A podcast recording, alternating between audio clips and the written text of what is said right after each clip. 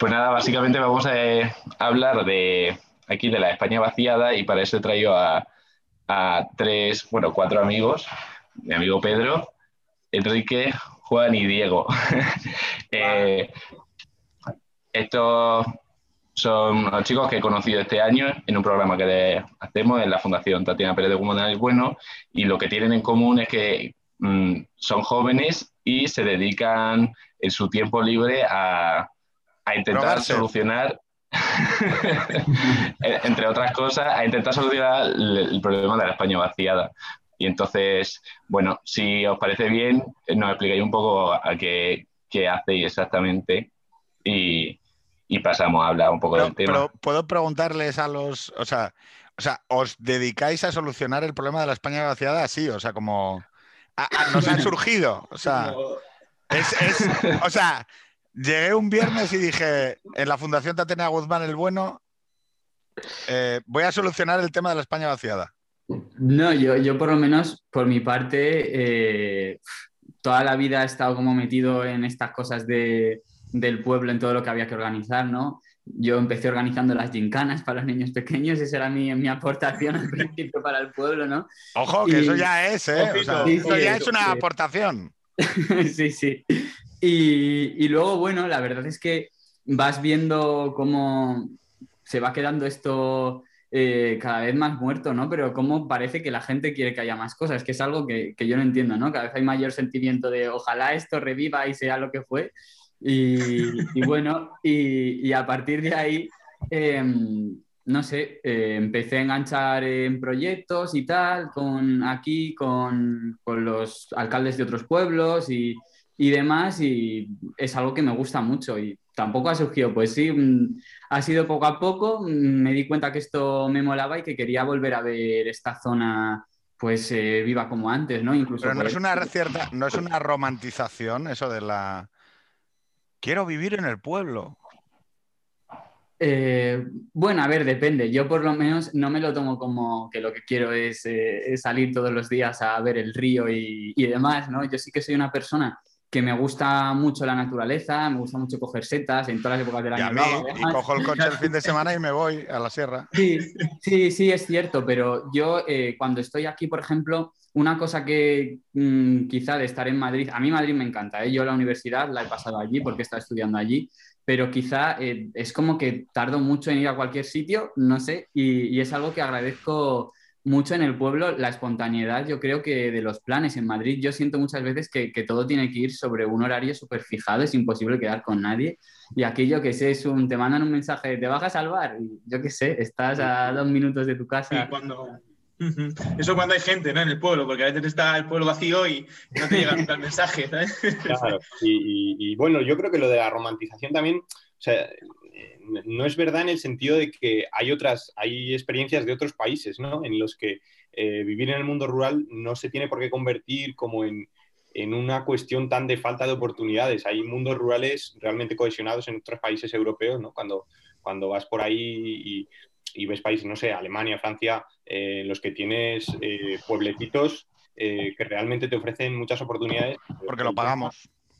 Pero, o sea, quiero decir, la, experiencia de Francia es porque derivamos miles de millones de euros a hacer que la gente viva en el campo francés. Pero, también son... Y que, y que me, o sea, me parece un equilibrio social sincero. Es decir, si la gente de la ciudad quiere tener los prados cuidados, lo que hay que hacer es pagarle a la peña para que viva allí. Claro, claro. Ahora que y a eso lo llamamos la PAC. Sí, o, si queremos que los bosques no se incendien, pues tiene que haber gente en los pueblos que, que cuide los montes y que... Y ganadería. Y ganadería. Y, caprino, limpiando el sotomonte y haciendo que se coman las... Y, abriendo los caminos, porque claro, si, si, no hay, si no hay paisanos, no hay caminos, y como no hay caminos, se cierra, y como se cierra hay un incendio. Completamente. claro, pero lo que quiero decir es que esos sistemas de los que estás hablando en lo que se basan es en el acuerdo social explícito y claro. Es decir, una cosa es la agricultura de los invernaderos, que es rentable en sí. No sé si me explico. Oye, yo pongo, unos, yo pongo unos plásticos en mitad del desierto, hago un regadío y cultivo allí kiwis, fruta o, o mangos, lo que me salga de los cojones, y tomates. Pero cuando hablamos de el campo, entendido como de rurality, ¿vale? Que es de lo que está hablando el, el pequeñito, ¿cómo te llamas? Diego. Enrique. Ah, no, Enrique. Enrique. De lo que está hablando Enrique, ¿vale? Es de que haya comunidades, comunidades de peña, viviendo en comunidad en sitios que vertebran el territorio. Sí. ¿Is this eh, lo que, de lo que estamos hablando? Porque para eso, en esos países, de lo que, lo que hacemos es chutar miles de millones de euros para que la peña viva allí. Bueno, pero sí, no, también son apuestas. Es decir, e- es verdad, pero por ejemplo, el hecho de que nosotros apostemos. Quiere decir que la gente no se va a vivir allí por el 5G, cojones. No, Pero por ejemplo, el Total. tema del AVE, la, la apuesta por el AVE y no por, y no por un ferrocarril que, que vertebre mejor, eh, como, como yo, yo he estado un año viviendo en Alemania y, y eso lo ves, ¿no? Allí también tienen eh, un poquito de alta velocidad, pero dices, apuesto por un ferrocarril tradicional, De eh, vía férrea con trayecto que vaya parando. Sí, sí. potente, que Pero en, vertebra sus pueblos. En España no está tan claro que el efecto del AVE haya conseguido lo que se pretendía en, en estas zonas del interior de, de España. O sea, al final lo que ha hecho es facilitar que tu ciudad o tu comunidad sea una ciudad dormitorio y que toda la oportunidad laboral se vaya a Madrid. O sea, que la vertebración de España por línea de AVE no siempre, esa supuesta inversión en infraestructuras no siempre ha ido al el concepto que tenemos de, de rellenar la España vaciada, No, no, es que ha sido, ha abierta y absolutamente contraproducente. Claro. Tú sabes que cuando generas eh, conexión por alta velocidad en dos, en dos nodos, eh, el, el hinterland, el área de influencia del... O sea, por ejemplo, vamos, te digo, la experiencia de Asturias. Tú cuando mejoras las comunicaciones en Tineo y en Cangas de Narcea, la pedanía se vacía y la gente va a vivir a la villa. Mm. Es decir, ¿por qué? Porque se va a vivir a la villa de Cangas Narcea o a la villa de Tineo, mantiene las vacas, eh, porque antes tardaba dos horas en llegar, dentro del, eh, por un camino de mierda, y entonces vivían en el caserío o en, la, o en la casa familiar que tiene 200 años, y ahora lo que cogen es que se cogen el coche y en 35 minutos están donde las vacas. Es decir, lo que, por eso digo que es que la idea de que mejorando las comunicaciones la peña se va a ir a vivir donde las ovejas es mentira. No. O sea, ¿No? tienes, tienes que crear, sí, que tienes que crear condiciones en el pueblo que haga que realmente la gente quiera ir a vivir, no por las comunicaciones, porque sean mejores, sino porque realmente vivir ahí les aporta algo que, y ese algo tienes que buscarlo y tienes que crearlo y, y lo puedes ayudar haciendo recorte de impuestos o, metiendo subvenciones o, o tienes que buscarlo con la comunidad, no pedir más infraestructuras o más que al final pueden ayudar o pueden no. Pero, pero la comunidad es que ayuda en realidad, o sea, normalmente los pueblos tampoco son muy abiertos a que venga el extranjero o el forastero que no es del, de allí, o sea, me refiero, la comunidad te ayuda a, a sentarte allí, porque aquí tenemos Sí. también el problema de que vendemos muy bien el pueblo, pero luego el pueblo lo mismo no te, no te recibe. nosotros, nosotros en el- en- en- donde, yo trabajo, ¿no? En el proyecto Arraigo es lo que hacemos, ¿no? Trabajamos con, ¿Proyecto? con- Proyecto Arraigo se llama.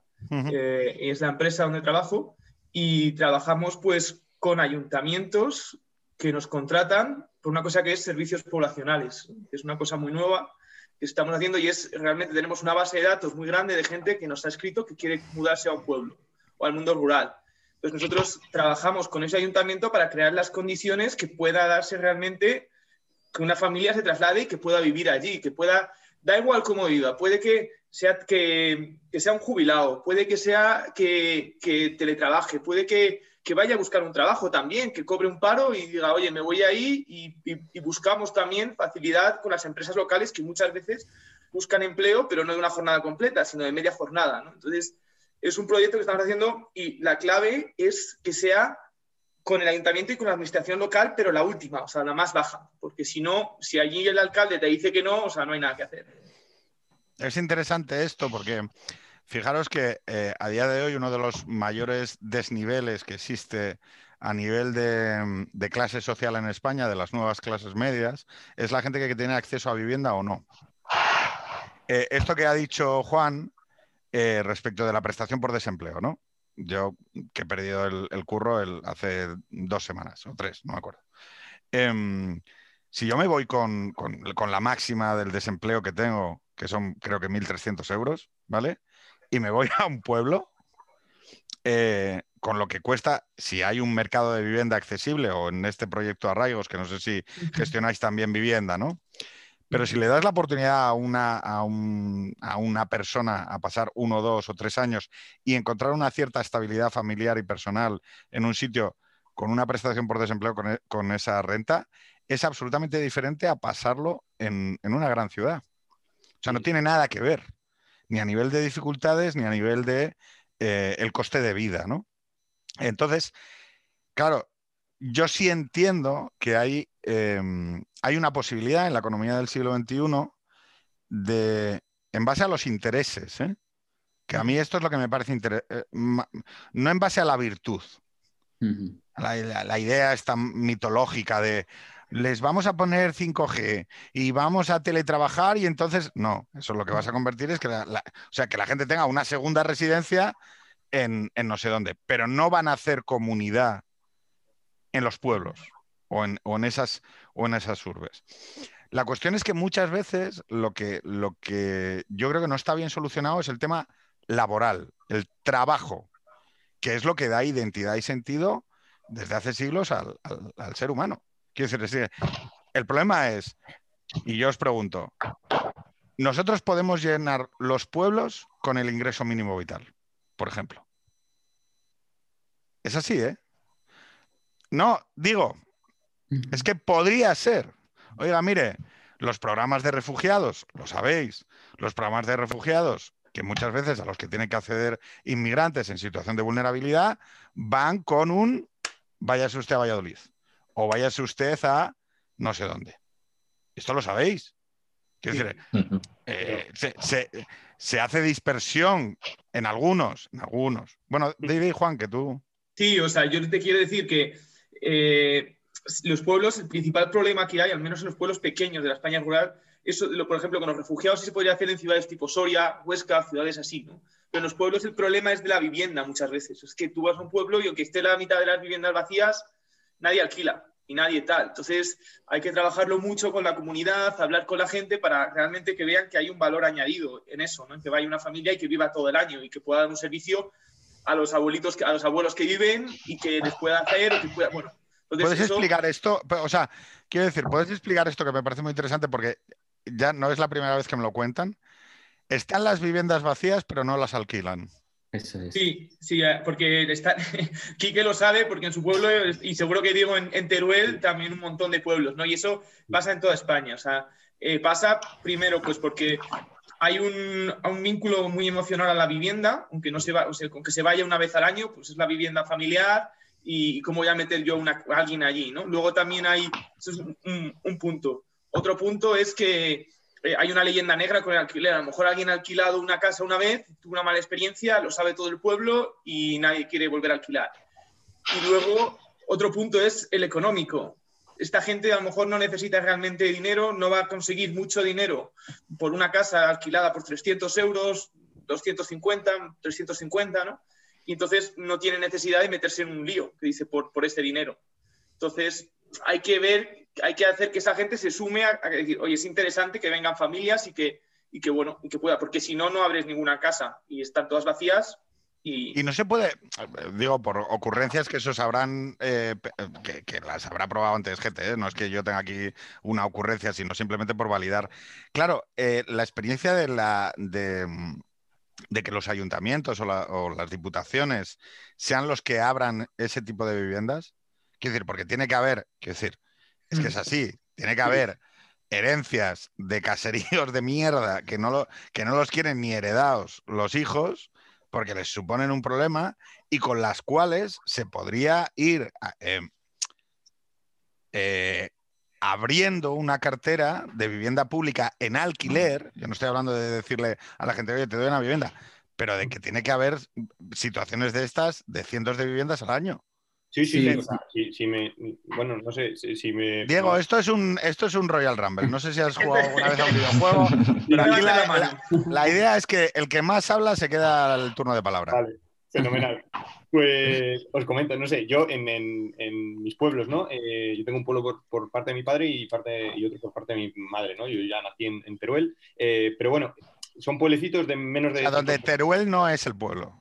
No, Entiendo. Teruel no es el pueblo. Teruel, Teruel es. Perfecto. Teruel es la capital, la Teruel es la urbe. es la urbe. Es, es la, Megalópolis. la, la, eh, la- la- la gran ciudad. Perfecto. Claro, exacto. O sea que estamos hablando de, del pueblo a la ciudad, exacto. de, Eh, de pueblos de 2,5 habitantes. O... Bueno, en, en mi pueblo ah, hay unos eh, 24, 28 en, en invierno. Y luego en verano va más gente, ¿no? Pero habitantes, así. Eh, que de hecho, ¿Hay bar? pues, eh, hay bar, en uno sí y en otro no. Eh, Ah, amigo, ahí ya tienes uno que va a palmar. elementos, Ahí ya tienes uno que va a palmar. los dos elementos de vertebración de un pueblo cuando está en esos niveles El colegio y el bar. el colegio y el bar, efectivamente. Bueno, el colegio. Luego, eh, por, por no desviar del, del tema de la vivienda, eh, lo que decías, o sea, en cuanto ha habido alguna experiencia de viviendas eh, de ayuntamientos, al menos en, en mis pueblos, eh, de- o sea, de viviendas públicas eh, que ha hecho el ayuntamiento, se han alquilado enseguida. Entonces, eso demuestra, o sea, yo lo que creo es que tendría que haber, pues igual que hay vivienda de protección oficial en las ciudades, pues vivienda de protección oficial en los pueblos. Entonces, no sé si todos los pueblos, pero eh, en la medida de las posibilidades de, de gasto. de- Pero que promoción. Pero, Pero- pero, ¿por qué no recuperar las que hay vacías? Que la gente se muere, joder. No, pero Sí, sí. Bueno, no sé. sí en que se recuperan. A veces intentan comprar, los ayuntamientos van comprando en la medida que pueden y tienen más casas municipales, pero es una cosa lenta y muchas veces las casas que están en venta y que a lo mejor son de, de muchos, de muchas personas de una herencia, están para tirar o, están, Claro. o tienen que hacer un arreglo grande y entonces la gente solo quiere vender. Esa es otra la cosa, que la gente solo quiere vender. Está vacía y solo quieren vender. No, Pero no- vender además a, a precio de gran vía, ¿eh? porque yo en mi pueblo se da el caso ese que, que es que te venden las casas que es que para eso me compré un piso en Madrid. Claro, y- Porque es que es flipante, le ponen un- un- una valoración a, a cada casa y, y te encuentras lugares en el que además es que es muy complicado porque los ayuntamientos aquí, por lo menos estos que son tan pequeñitos, yo me, estoy en un pueblo que es pues parecido al de Diego, ¿no? Y es que los ayuntamientos desconocen qué es lo que tienen, eh, qué casas están hechas en, en el terreno rústico, en realidad. Todas estas cosas eh, las desconocen, ¿no? Entonces hay un trabajo muy importante por saber cuál es el parque de vivienda. Pero es que además, Mm. incluso las antiguas casas de los profesores o cosas así que hay en todos los pueblos, las antiguas escuelas, es que los ayuntamientos no tienen dinero prácticamente, todo lo reciben de la Diputación. Entonces, siempre hay prioridades antes de, mm, construir esa casa. No sé cómo decirlo. Entonces, eso de- del tema público es complicadísimo como el dinero no venga de administraciones de más arriba. Claro, si, si lo que pasa Pero, es que los proyectos no, no vienen precisamente pues porque los alcaldes que hay en los pueblecitos pequeños no se les puede exigir tampoco. Son gente del pueblo que tiene su otro trabajo, que no percibe nada de, de ser alcalde, que lo hace por amor al pueblo eh, y, que, y que tampoco se les Hay un secretario interventor que poco más que se pone él con la pala a rellenar los huecos del,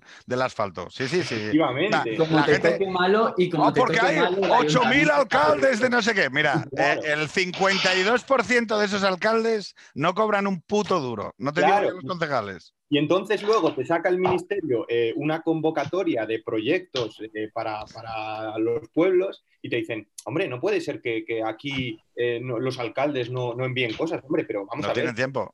Claro, no, no- no Y no solo eso, que también piden unos proyectos de innovación y de todo. Yo estuve en una reunión con, con el ministerio y le decía, es que claro, el, el problema es que parece que lo fiamos todo a que salga un Steve Jobs en cada pueblo de menos de 50 habitantes para recibir un cacho proyecto de innovación. Que digo, es que eso es imposible plantearlo así, porque claro, Ah, pero queda muy bien decirlo. Queda muy bien decir que has puesto 500 millones de euros en proyectos para la revitalización del mundo rural. Pero si por eso te digo, y todo esto empezaba con el tema de la PAC. Es que la PAC, la PAC es una tubería de pasta.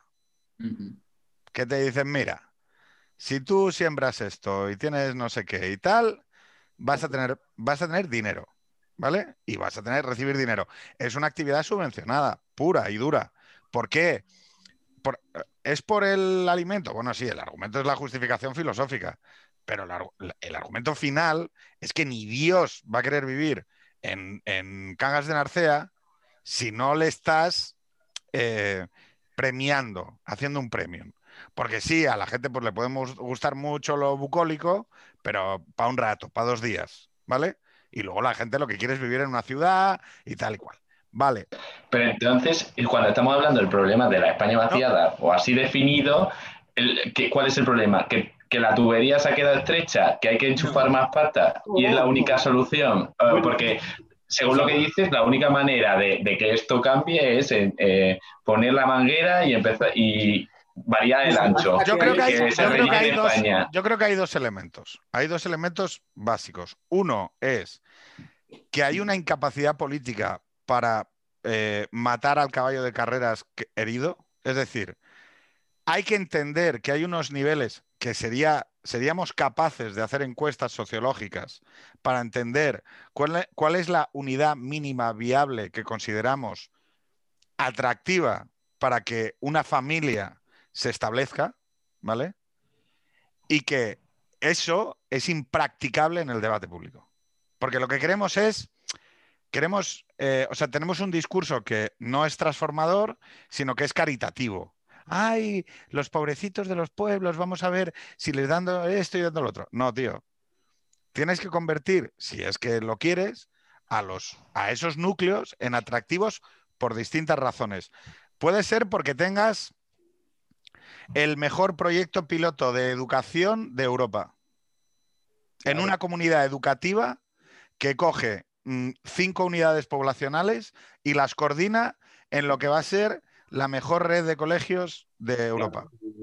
Nosotros tenemos experiencias, por ejemplo, aquí, en Teruel, un pueblecito que se llama Los Olmos, que precisamente su tirón, y por lo que se ha ido mucha gente a vivir, es de los, de los pocos pueblos que últimamente ha ganado mucha población, es el tema de que es eh, súper innovador su colegio y la gente quiere llevar a, sus hijos ahí, ¿no? Pero, pero es verdad que, o sea, así más a grandes rasgos, yo creo que hay una miopía muy grande con el tema de eh, eh, lo que hemos comentado, ¿no? El, la PAC, sector primario, es decir, eh, puede estar bien, puede estar mal, lo podemos debatir, pero lo que sin duda creo que hay que transformar es que tú puedes ir al pueblo a hacer más cosas que no sea el sector primario. La gente que le mole el sector primario eh, y, dedicarse, pues, pues eh, mi tío es, pastor y mi, abuelo agricultor y, fenomenal, pero hay gente que igual le puede gustar pues ir a trabajar en, industria. Entonces, tiene que haber una política de industria en, la España vaciada, eh, que entendemos que igual no va a ir eh, la industria al, pueblo de menos de 50, pero llévalo a la cabecera de comarca, por lo menos. Llévalo a la cabecera de comarca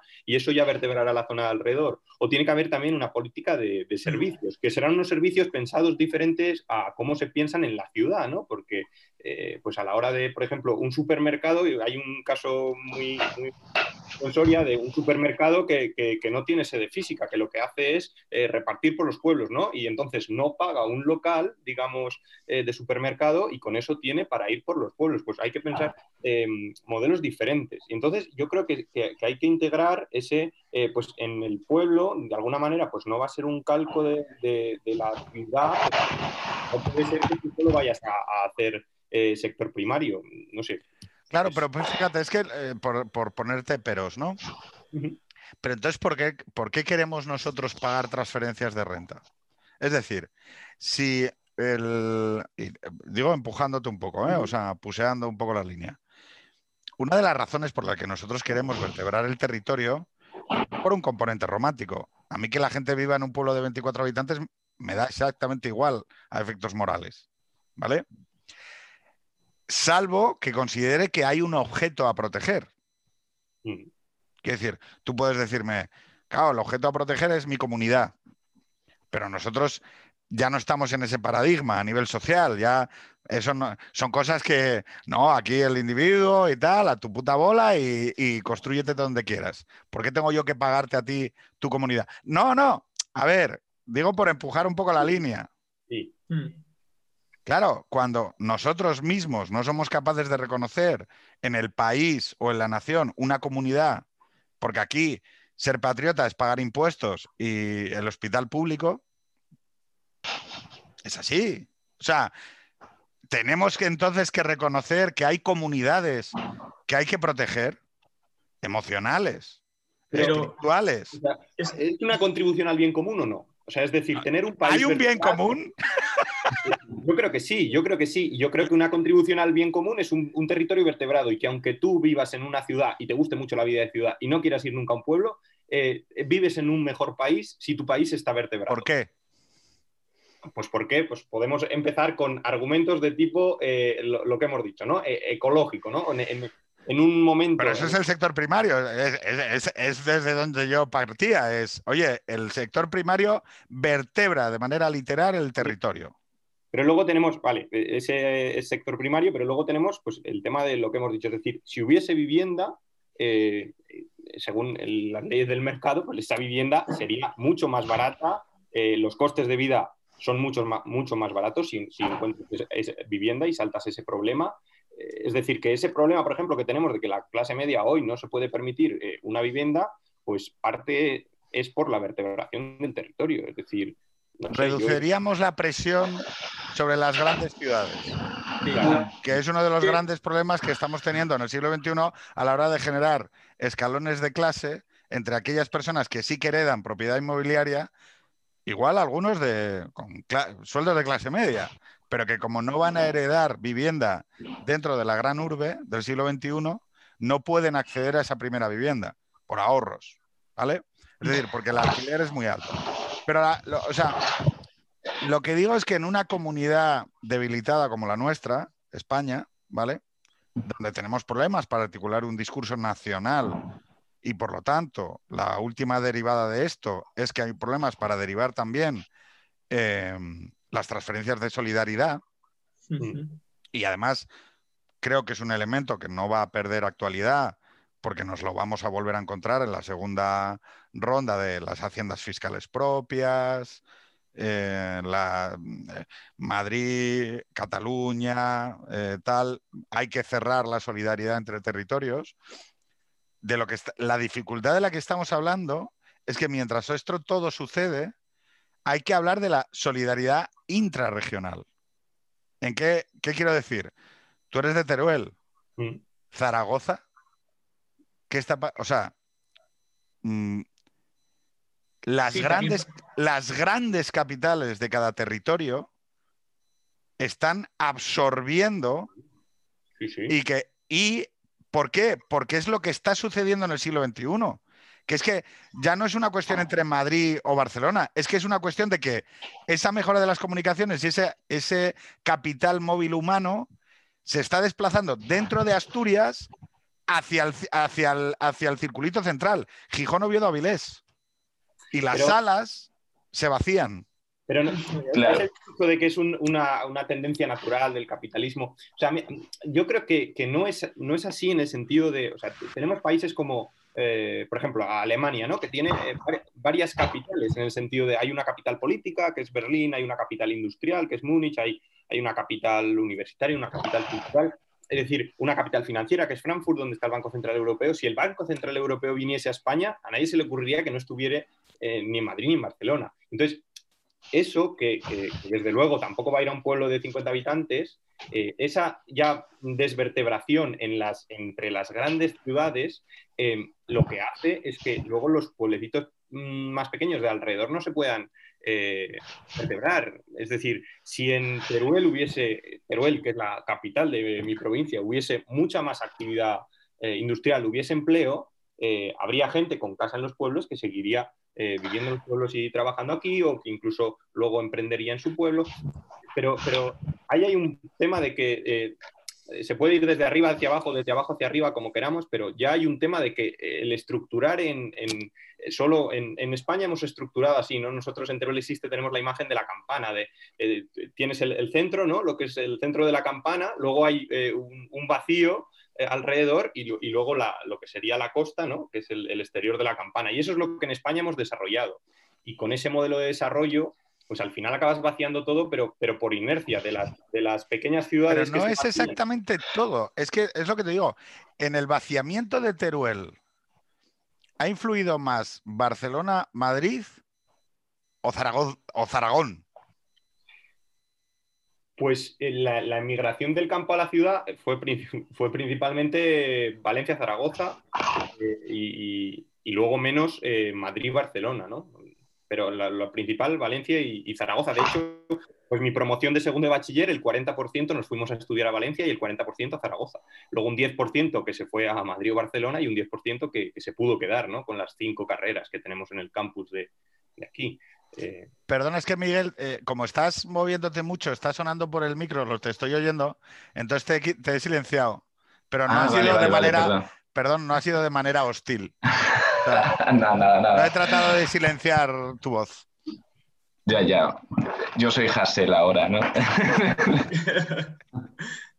que, lo que iba a decir es que yo a veces tengo la sensación que no es tanto la España vaciada como la España indeseada. Es decir, que al final la gente que se queda es la que lo considera que se le ha vaciado de contenido y que no es como era antes, pero realmente la gente que se va es la que eh, está ahora en Madrid, le pregunta si ninguno quiere volver y realmente su idea era quedarse en Madrid. O sea, que aquí no hay tanto una idea como de oportunidades o si tuviera oportunidades aquí, en algunos casos sí, pero en otros yo creo que se está, eh, o sea, es, son tan fuertes las tendencias hacia el núcleo que es muy difícil combatirla con, con veras políticas o mejorando un poco eh, el, precio de la vivienda. Al final tú te vas a, o sea, en mi experiencia personal, y ya no estoy hablando de, un pueblo pequeño, eh, la provincia de Granada, que estará en el top 20 de población de,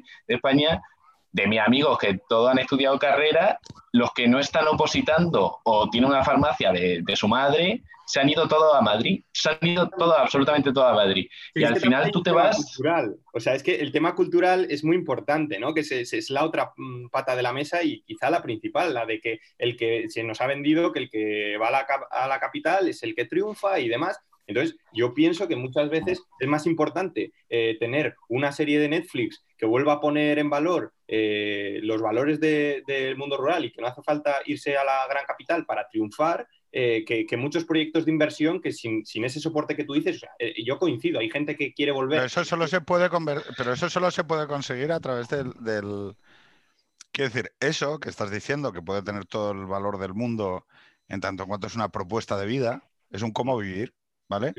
Es la idea de que yo no tengo, mm, yo para tener éxito en la vida, para tener una vida buena, por decirlo en términos clásicos, aristotélicos, yo no necesito ser abogado de Linklaters. Si yo mm, cuido de mi abuela, cuido de mi padre enfermo, eh, tengo dos hijos a quienes cuido, eh, crecen conmigo, les educo, les enseño a subir a los árboles, les enseño a nadar en un río y me convierto en un, en un hombre de provecho y les, y les educo como adultos independientes y libres, yo ya habré vivido una vida buena. Claro.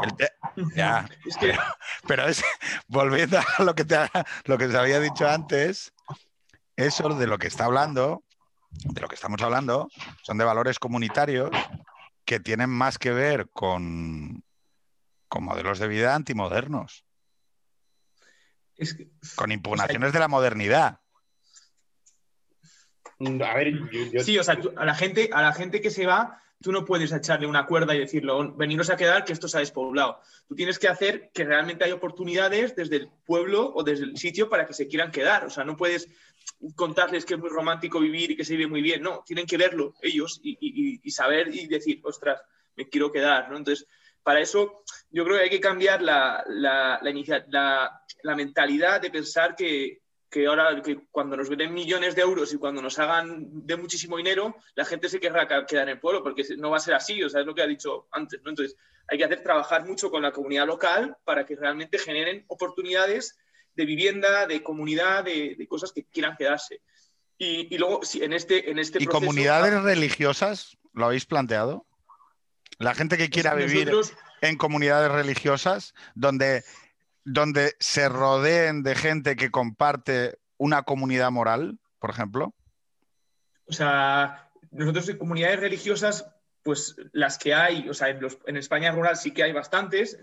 o sea, te hablo de las tres, las tres grandes comunidades religiosas que hay en España son eh, neocatecomunales, Comunión y Liberación y Opus. Sí. Que se, a ver, estarían también los evangelistas, ¿no? Pero eh, No, nosotros, por ejemplo, con, esta gente no hemos hablado, pero sí estamos hablando pues, con otros colectivos grandes. O sea, de, la iglesia hemos hablado con las casas de los curas, porque está, hay muchas casas de curas en todos los pueblos y eso es una cosa pues, que es interesante para que vivan familias. Eh, pero sí nos interesan colectivos, pueden ser colectivos religiosos. También hay otro colectivo muy interesante que son los militares. Cuando a los 40 años se jubilan, pues oye, ¿por qué no esta gente, no? Eh, poder, ir, poder ir a vivir al campo y, y buscar, y buscarles como un, un, trabajo o alguna cosa, ¿no? Pues eso puede ser un colectivo interesante. No, yo, yo lo, que, lo, tú, lo, lo, que digo es que tu óptica es trabajar sobre el individuo bajo la idea sí. de que el individuo encuentre su espacio dentro de una comunidad preexistente. Yo lo que digo es, si de lo que, lo que hemos hablado aquí, Diego, está hablando de que lo que tú buscas es una comunidad, Hmm. Y cuando hablamos de comunidad, la comunidad más relevante a lo largo de la historia es la comunidad moral, ¿vale? La comunidad que comparte rasgos morales. Uh -huh. y, y, fijaros que no estoy hablando de rasgos raciales ni estoy hablando de rasgos lingüísticos, sino que estoy hablando de compartir un sistema de valores y una visión del mundo. Una manera outside the box, absolutamente antimoderna, ya lo digo, de repoblar el campo es ofrecerle a la gente vivir en entornos comunitarios. Es decir, eh, mira. Cortamos aquí una comunidad como, como, los, como los kibbutz. No, como, como, los kibbutz, como los amis, como, la, como los judíos ortodoxos que viven en comunidades que forman lazos fuertes porque viven en comunidades fuertes, morales. Pero... Es decir, y lo digo, quiero decir, o gente del Islam. Sí, sí, sí, puede ser de cualquier tipo, ¿no? Pero, Eso, o sea, Puede ser una que... opción, puede ser una opción que la gente que está en el Raval, que la, la, la, la, gente que está en el Raval en infraviviendas de las comunidades islámicas, que tienen a sus mujeres eh, absolutamente encerradas en, en viviendas eh, microscópicas y con, pasando un calor del demonio. Yo es que estuve viviendo en el Raval. Y que viven en entornos urbanos ultra degradados, pueda haber manera de interlocutar con esas comunidades y llevarlos a comunidades en los pueblos? Es que la comunidad local. Es que soy muy innovador, chicos. es que, vamos a ver, o sea, es que yo, yo voy por otro camino. El, el, mundo rural, yo creo que de por sí ya es. Teruel, más... en los pueblos de Teruel, Teruel, como comunidades islámicas, Diego. ¿no te digo? O sea, quiero decir. Vamos a ver. Cuando, think about cuando... it, think about it. No, pero vamos a ver. En, en los pueblos de Teruel eh, eh, ya, ya, hay gente musulmana, porque eh, normalmente cuando se han necesitado, por ejemplo, eh, pastores. Toreros y tal, sí. ¿no? Eh, y, pues ha venido gente y, y, y, normalmente se ha integrado muy bien eh, en, en, la comunidad del pueblo. Eh, y luego también se ha reunido con otros musulmanes que están por otros pueblos y, y llevan perfectamente. Que comparten valores. Exacto, ¿no? Pero al final, el, eh, o sea, eh, es que no se necesita eso quizás que, que, estás planteando tan así, porque el mundo rural ya de por sí tiene más nivel de, de asociacionismo. O sea, es decir, cuando, cuando, por ejemplo, tenemos informes FOESA eh, eh, diciendo que el nivel de asociacionismo en España ha bajado muchísimo, ha ido de la mano con que la gente se vaya a las ciudades. En los Bien pueblos, la visto. gente eh, eh, pues, pues, antes podía ser eh, en la parroquia y en muchos eh, pueblos lo, lo, sigue siendo, eh, y si no, en las comisiones de fiestas o, o, o, en, o en, colectivos de montar la barra de la, montar la barra de la las fiestas. Es decir, la, feria, la rifa.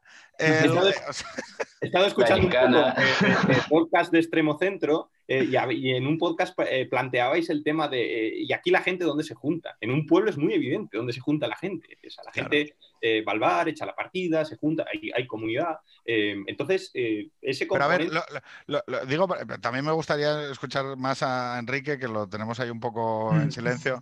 Em, Durkheim, eh, que fue el primero que enfrentó eh, desde un análisis sociológico el tema de la disolución del, hombre rural en la ciudad, eh, en la ciudad moderna, es el primero que habla del, del, extrañamiento, de la sensación de alienamiento que le surge al individuo, al individuo moderno, cuando pierde la solidaridad. Em, la solidaridad, es la mecánica y la orgánica. Nunca me acuerdo cuál es la. Hay una solidaridad mecánica y otra orgánica.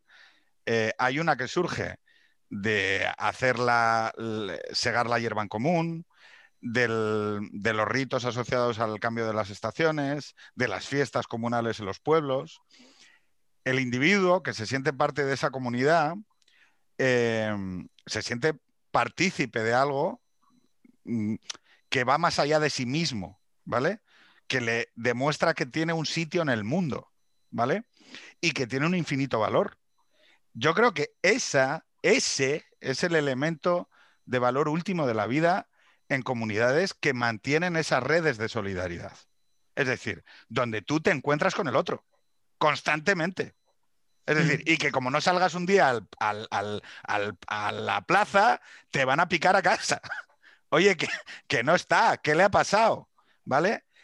Eso Durkheim lo analiza en la primera migración grande campo-ciudad y dice, coño, aquí hay un individuo que se siente alienado porque de repente hay elementos que no, o sea, elementos que forman parte del tránsito humano desde hace miles de años y que de repente se seccionan.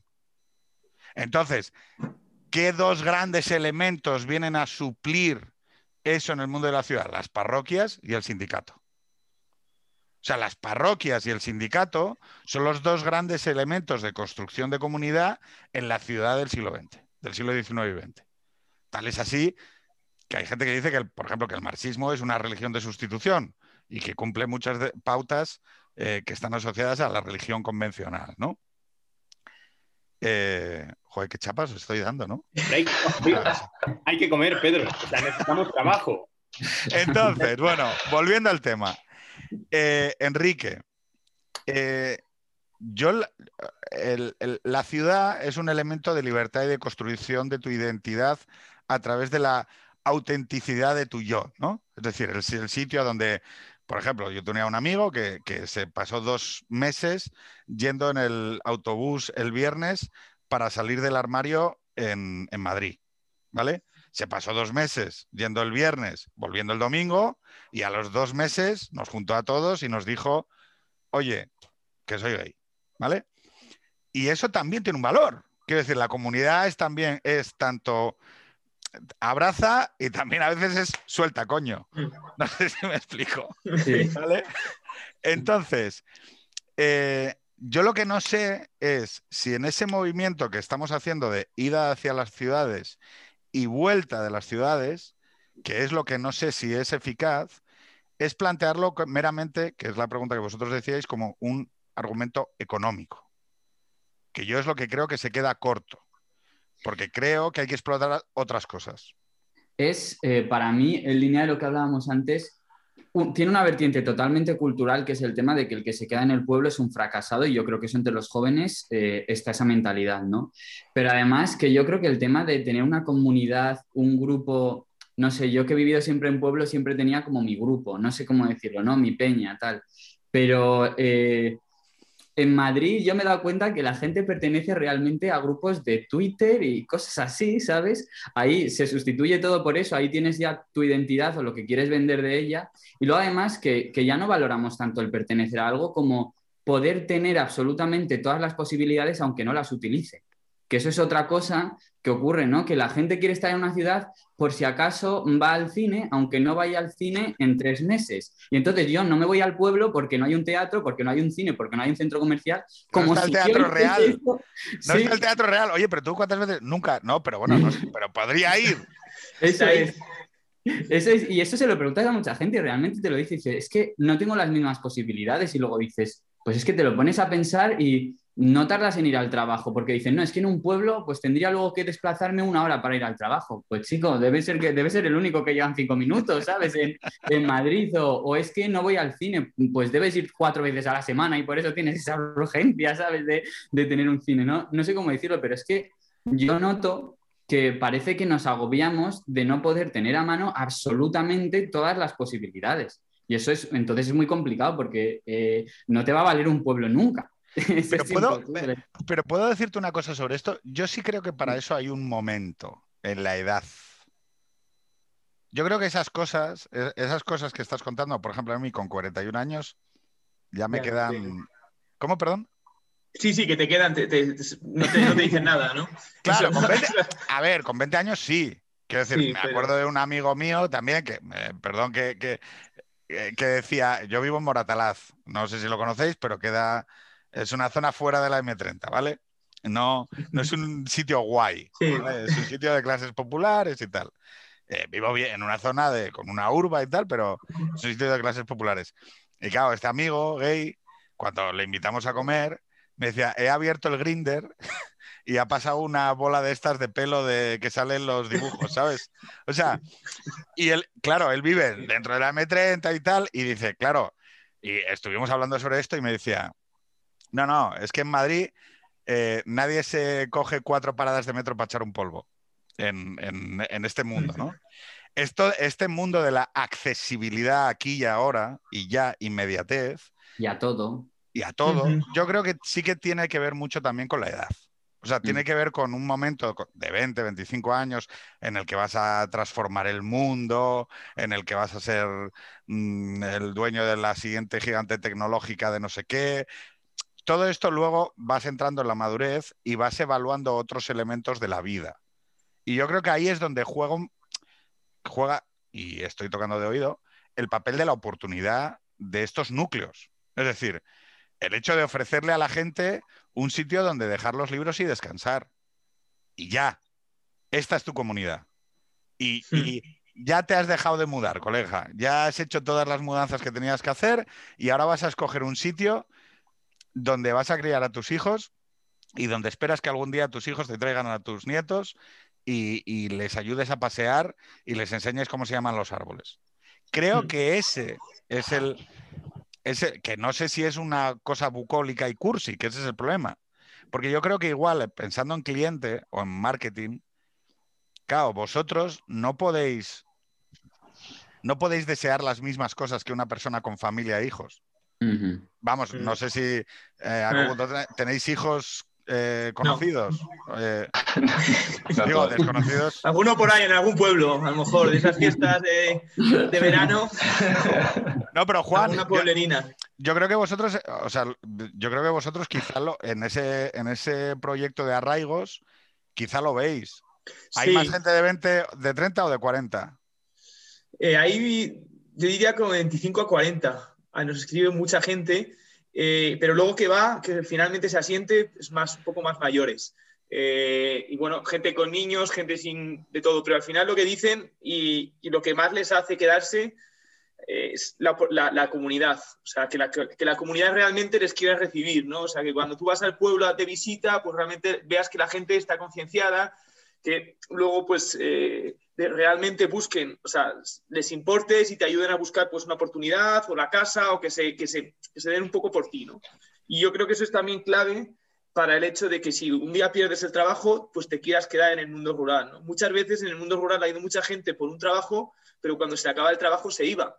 O directamente iba y vivía en la ciudad y iba al mundo rural, porque sí que hay trabajos, y nosotros lo vemos en el día a día. Trabajamos en siete provincias y, y lo vemos en, en, muchas zonas, ¿no? Donde estamos que hay trabajos, pero son trabajos particulares, trabajos a lo mejor de alguna forma que, bueno, que, que, sirven muchas veces de trampolín, porque eso también lo decimos nosotros, que eh, no, hay un unicornio blanco que son los emprendedores, en el mundo rural todo el mundo, que vengan emprendedores, que vengan... No, o sea, cualquier persona ya que se vaya a vivir de la ciudad al mundo rural, nosotros decimos que ya es emprendedora, aunque vaya con un paro, que vaya a trabajar, ya es emprendedora.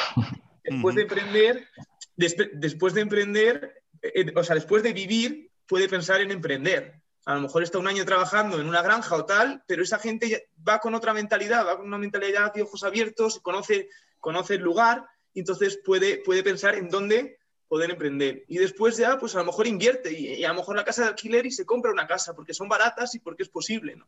Entonces es un círculo que muchas veces está invertido y que es complicado hacer y que es muy difícil que una persona vaya a emprender a un sitio sin haber vivido casi. O sea, de todas maneras, no, estoy totalmente de acuerdo en el sentido de que yo creo que el trabajo es importante para ir eh, y luego quedarte, puede, puede haber ese, elemento comunitario del que estamos hablando, pero no se nos puede olvidar que, o sea, es decir, eh, Juan dice, y con mucha razón, que, trabajo hay, pero tienes que ser efectivamente muy emprendedor para encontrar el trabajo. O sea, lo fácil es encontrar el, trabajo en, en Madrid, en la gran ciudad, o en, la capital de provincia. Eh, y, entonces, realmente yo creo que el elemento económico es vital a la hora de ir. Luego, a la hora de quedarte, eh, porque, pues, pues, por ejemplo, nosotros hemos vivido en los pueblos eh, gente que intenta venir, eh, luego pasa un invierno y ve lo, fastidiado que es y, no aguanta. y otros que sí.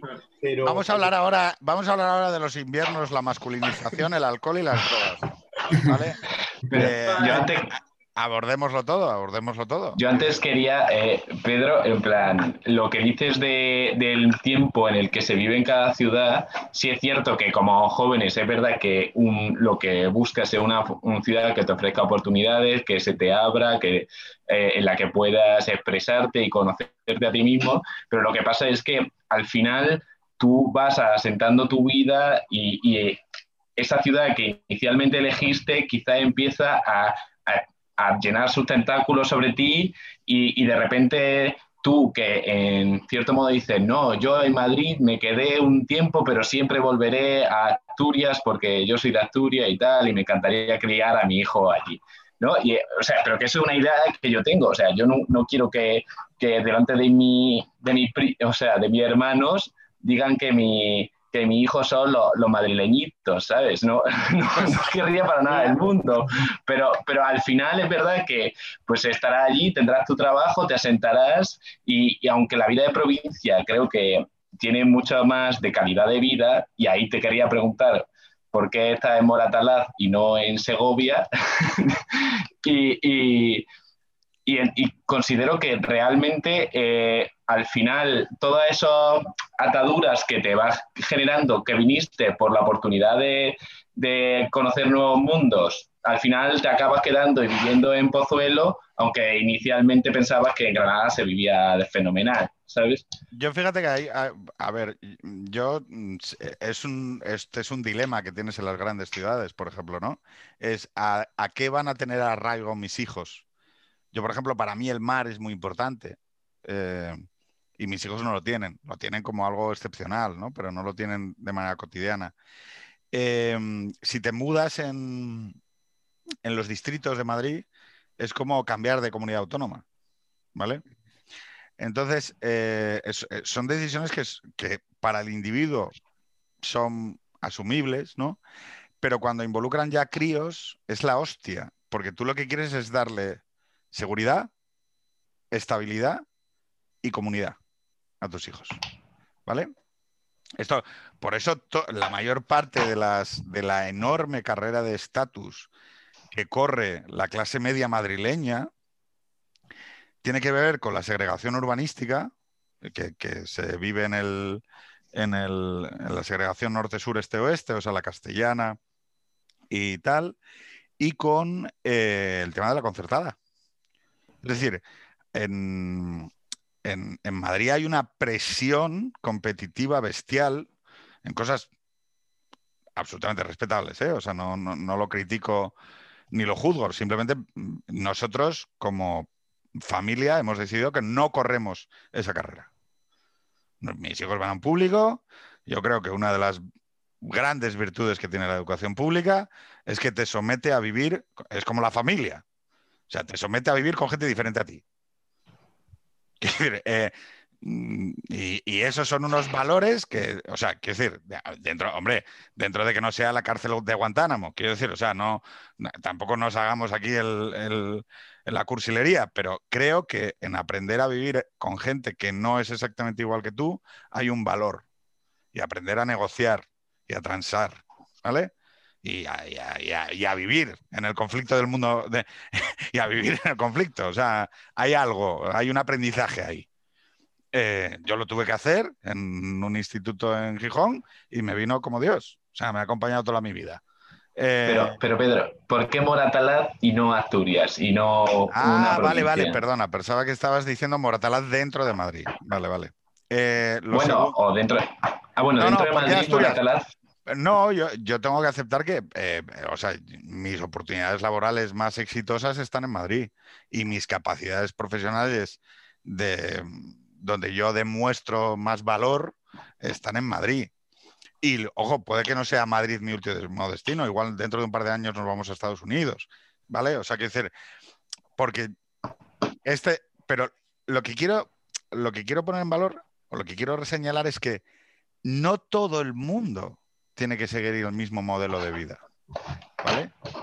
Lo que sí está muy bajado de decibelios y que yo acepto que es una propuesta que sí que debería estar presente dentro de la sociedad española y creo que es el debate y por donde yo empezaba el debate, que es, oye, hay una propuesta sobre cómo vivir aquí, que es la de vivir dentro de el campo, lo rural, los municipios pequeños, la España despoblada o la cosa esta de la España vaciada, que a mí me suena un poco así, pero bueno, entiendo que como cualquier categoría que es eficaz a la hora de explicar las cosas, eh, pues si la dices, pues mejor no hacer matices, la gente la entiende, ¿vale? Y que es necesario tener un debate sobre esto. ¿Por qué? Porque las ciudades van a seguir acelerando su ritmo de captación de recursos. Las ciudades no se van a detener. El siglo XXI, el capital móvil de alto valor añadido va a acelerar estos procesos. No van a, no van a atenuarse, van a acelerarse. Y por lo tanto tenemos que tener un debate. Oye, que igual es pegarle un tiro a la mitad de los municipios de España, dejarlo en 4.000 y hacer aglomeraciones y villas. No lo sé, no lo prejuzgo. Bueno, o sea, entendedme. Eh, igual es matar a la mitad para que sobreviva la otra mitad. perdón por ser tan cruel, ¿no? Pero digo que, como veis, yo digo cosas muy outside the box simplemente por provocar el debate. Sí, no, pero, vamos a ver, o sea, yo creo que no. Quiero decir, Diego, ¿tú a quién matas? ¿Al pueblo de tu madre o al pueblo de tu padre? No, pero, pero es que no. no, no, no, no, no, no, no, no. Tienes que salvar a uno. No Tienes que salvar a uno. No, no hay por qué. ¡No! ¡Salva uno, Diego! Vamos a ver. Yo, eh, esa es la típica pregunta, además, ¿no? Que se te hace mucho. De, ¿Cuál te gusta más? Eh, vamos a ver. Eh, la... Y no vas a contestar, ¿no? No, no. yo creo que. La... Es un buen político, ¿eh? ¿Cómo se le da.? la cuestión... Se escapa bien. La cuestión vital aquí es, o sea, es decir, creo que no hay que realmente elegir. Es decir, por ejemplo, hablamos de oportunidades, ¿no? Y hablamos de que tú en Madrid tienes muchas más oportunidades y, eso es, cierto, eh, que puedes tener más oportunidades laborales y demás. Em, por ejemplo, en el mundo hacia el que vamos, con eh, el tema del teletrabajo, he visto eh, al principio que no te molaba mucho el tema de 5G en los pueblos. 5G en los pueblos... No, no, no, no, no, no, no, no. 5G en los pueblos me parece esencial. Ah, vale, vale, que, vale. Que la gente pueda tener por hub y, descargarse, o sea, me parece esencial. Ahora, no me equivoco de que de para qué va a servir. O sea, no me hago pagas diciendo que no, o sea, el 80% de lo que se va a descargar por el 5G que vamos a poner en, tal va a ser el porno del pastor. Y perfecto. O sea, que me parece una commodity. O sea, no sé si me explico. Me parece como la luz y el agua. Lo tienen que tener. No es la solución, no es la solución a nada que parece. Es una cuestión de justicia. Oye, ¿la gente tiene derecho a descargarse porno mientras eh, pastorea vacas? Sí. O sea, te doy la mano. Ahora, no, que nadie se haga pajas pensando que eso va a llevar a nadie a vivir en el campo. Eh, ¿Estamos de acuerdo en eso o no? estamos, vamos a ver, estamos de acuerdo. En bajarse porno. No, estamos, de, estamos, de, acuerdo en que, en que en que tú, eh, o sea, sí que puede haber gente que... Los, de, la clase esa de Amadeo de Saboya no sé cómo se tomarán esto porque lo verán, ¿eh? O sea... Por, ejemplo, eh, eh, vamos a ver, en, la yo estoy haciendo un doctorado, en la universidad donde estoy haciendo yo un doctorado con, la pandemia y tal, pues hay profesores que se ponen las clases, es decir, la actividad académica presencial en, en dos días y el resto de los tres días ya no tienen que venir a clase. Eh, bueno, en mi caso es una, es una universidad privada, pero imagínate que eso se hiciese en, todas las universidades públicas, que los profesores solo tuviesen que estar presencial dos días. Eh, pues yo, sinceramente, si tuviese buen internet, me plantearía mucho, muchísimo eh, irme a vivir a mi pueblo y ir a Madrid los, dos días, que tengo esenciales. Entonces, pero eso sería a tu pueblo, no, no una persona que no tiene pueblo, no se plantearía ir a un pueblo. O sea, ¿sabes? Esa es la diferencia. Claro, pero, es que, parte de la batalla es que la gente que nació en un pueblo, eh, o que tiene un ya, Diego, pero yo creo, eh, yo, es que creo que eso a mí se me queda corto. O sea, ¿por qué? Y esto es lo que, yo creo que Juan lo ha enfocado de la manera en que yo lo pienso más. La idea no es, oye, tú eres un abogado de éxito, eres la élite profesional, te vamos a poner unos internet de puta madre, vas a poder hacer el pleito eh, a 180 kilómetros en una casa bucólica con una piscina y tal, porque eso está bien, pero está hablando para una élite.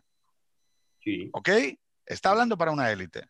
Yo lo que te digo es, la cajera del Mercadona, no, ¿qué cajera del Mercadona? La chica que limpia escaleras en B y que vive con sus dos hijos en Entrevías, que es uno de los barrios más jodidos de Madrid, puede ver la posibilidad. Ella, ahí al 5G le da igual. Porque ella no hace mm, clases mm, ni teleconferencias ni nada. Pero igual esta chica, que es una mujer que, que se ha separado, que ha perdido su comunidad, que no tiene un, trayecto vital ya, salvo malvivir mientras ve como su hijo, al que no puede cuidar ni puede ver, eh, acaba fumando porros en las canchas de básquet y luego a saber. Sé que parece que lo estoy hablando en plan dickensiano, pero lo que digo es que igual para este tipo de... Eh, o sea, que la oferta de los pueblos no puede ser solo, ¿eres profesor universitario? Eh, mira, hacemos una cosa eh, coges una habitación en la capital y luego te vas cuatro días a vivir al campo. Porque me parece que eso es como decir, bueno, vamos a convertir unas ciudades dormitorio, pero con esteroides. Que el valor del, que el valor del pueblo es el valor de la comunidad. Que creo que es ahí donde está la centralidad de valor de la, de la propuesta. Y que por eso el sueño tecnológico, vamos a poner una fábrica, vamos a poner el Instituto de Tecnologías y Grafito de no sé qué, Va, que está bien, o sea, que, que no lo veo mal como propuesta general, pero que no tiene que ver con la... No, vamos a ver, o sea, ese, ese, ejemplo que tú me has puesto de esa chica que, eh, que es limpiadora o lo que sea, eh, ese, ese, tipo de empleos, eh, de alguna manera, con, con, un proceso como el que nos ha podido explicar Juan antes, eh, se puede hacer, o sea, no vamos a crear una élite que solo puede ir a los pueblos, porque en los pueblos la gente, por ejemplo, eh, hay muchos eh, ancianos, pues la gente también necesita un servicio de cuidados. Entonces, en un momento dado, esa señora se puede plantear, oye, mira, si yo tengo...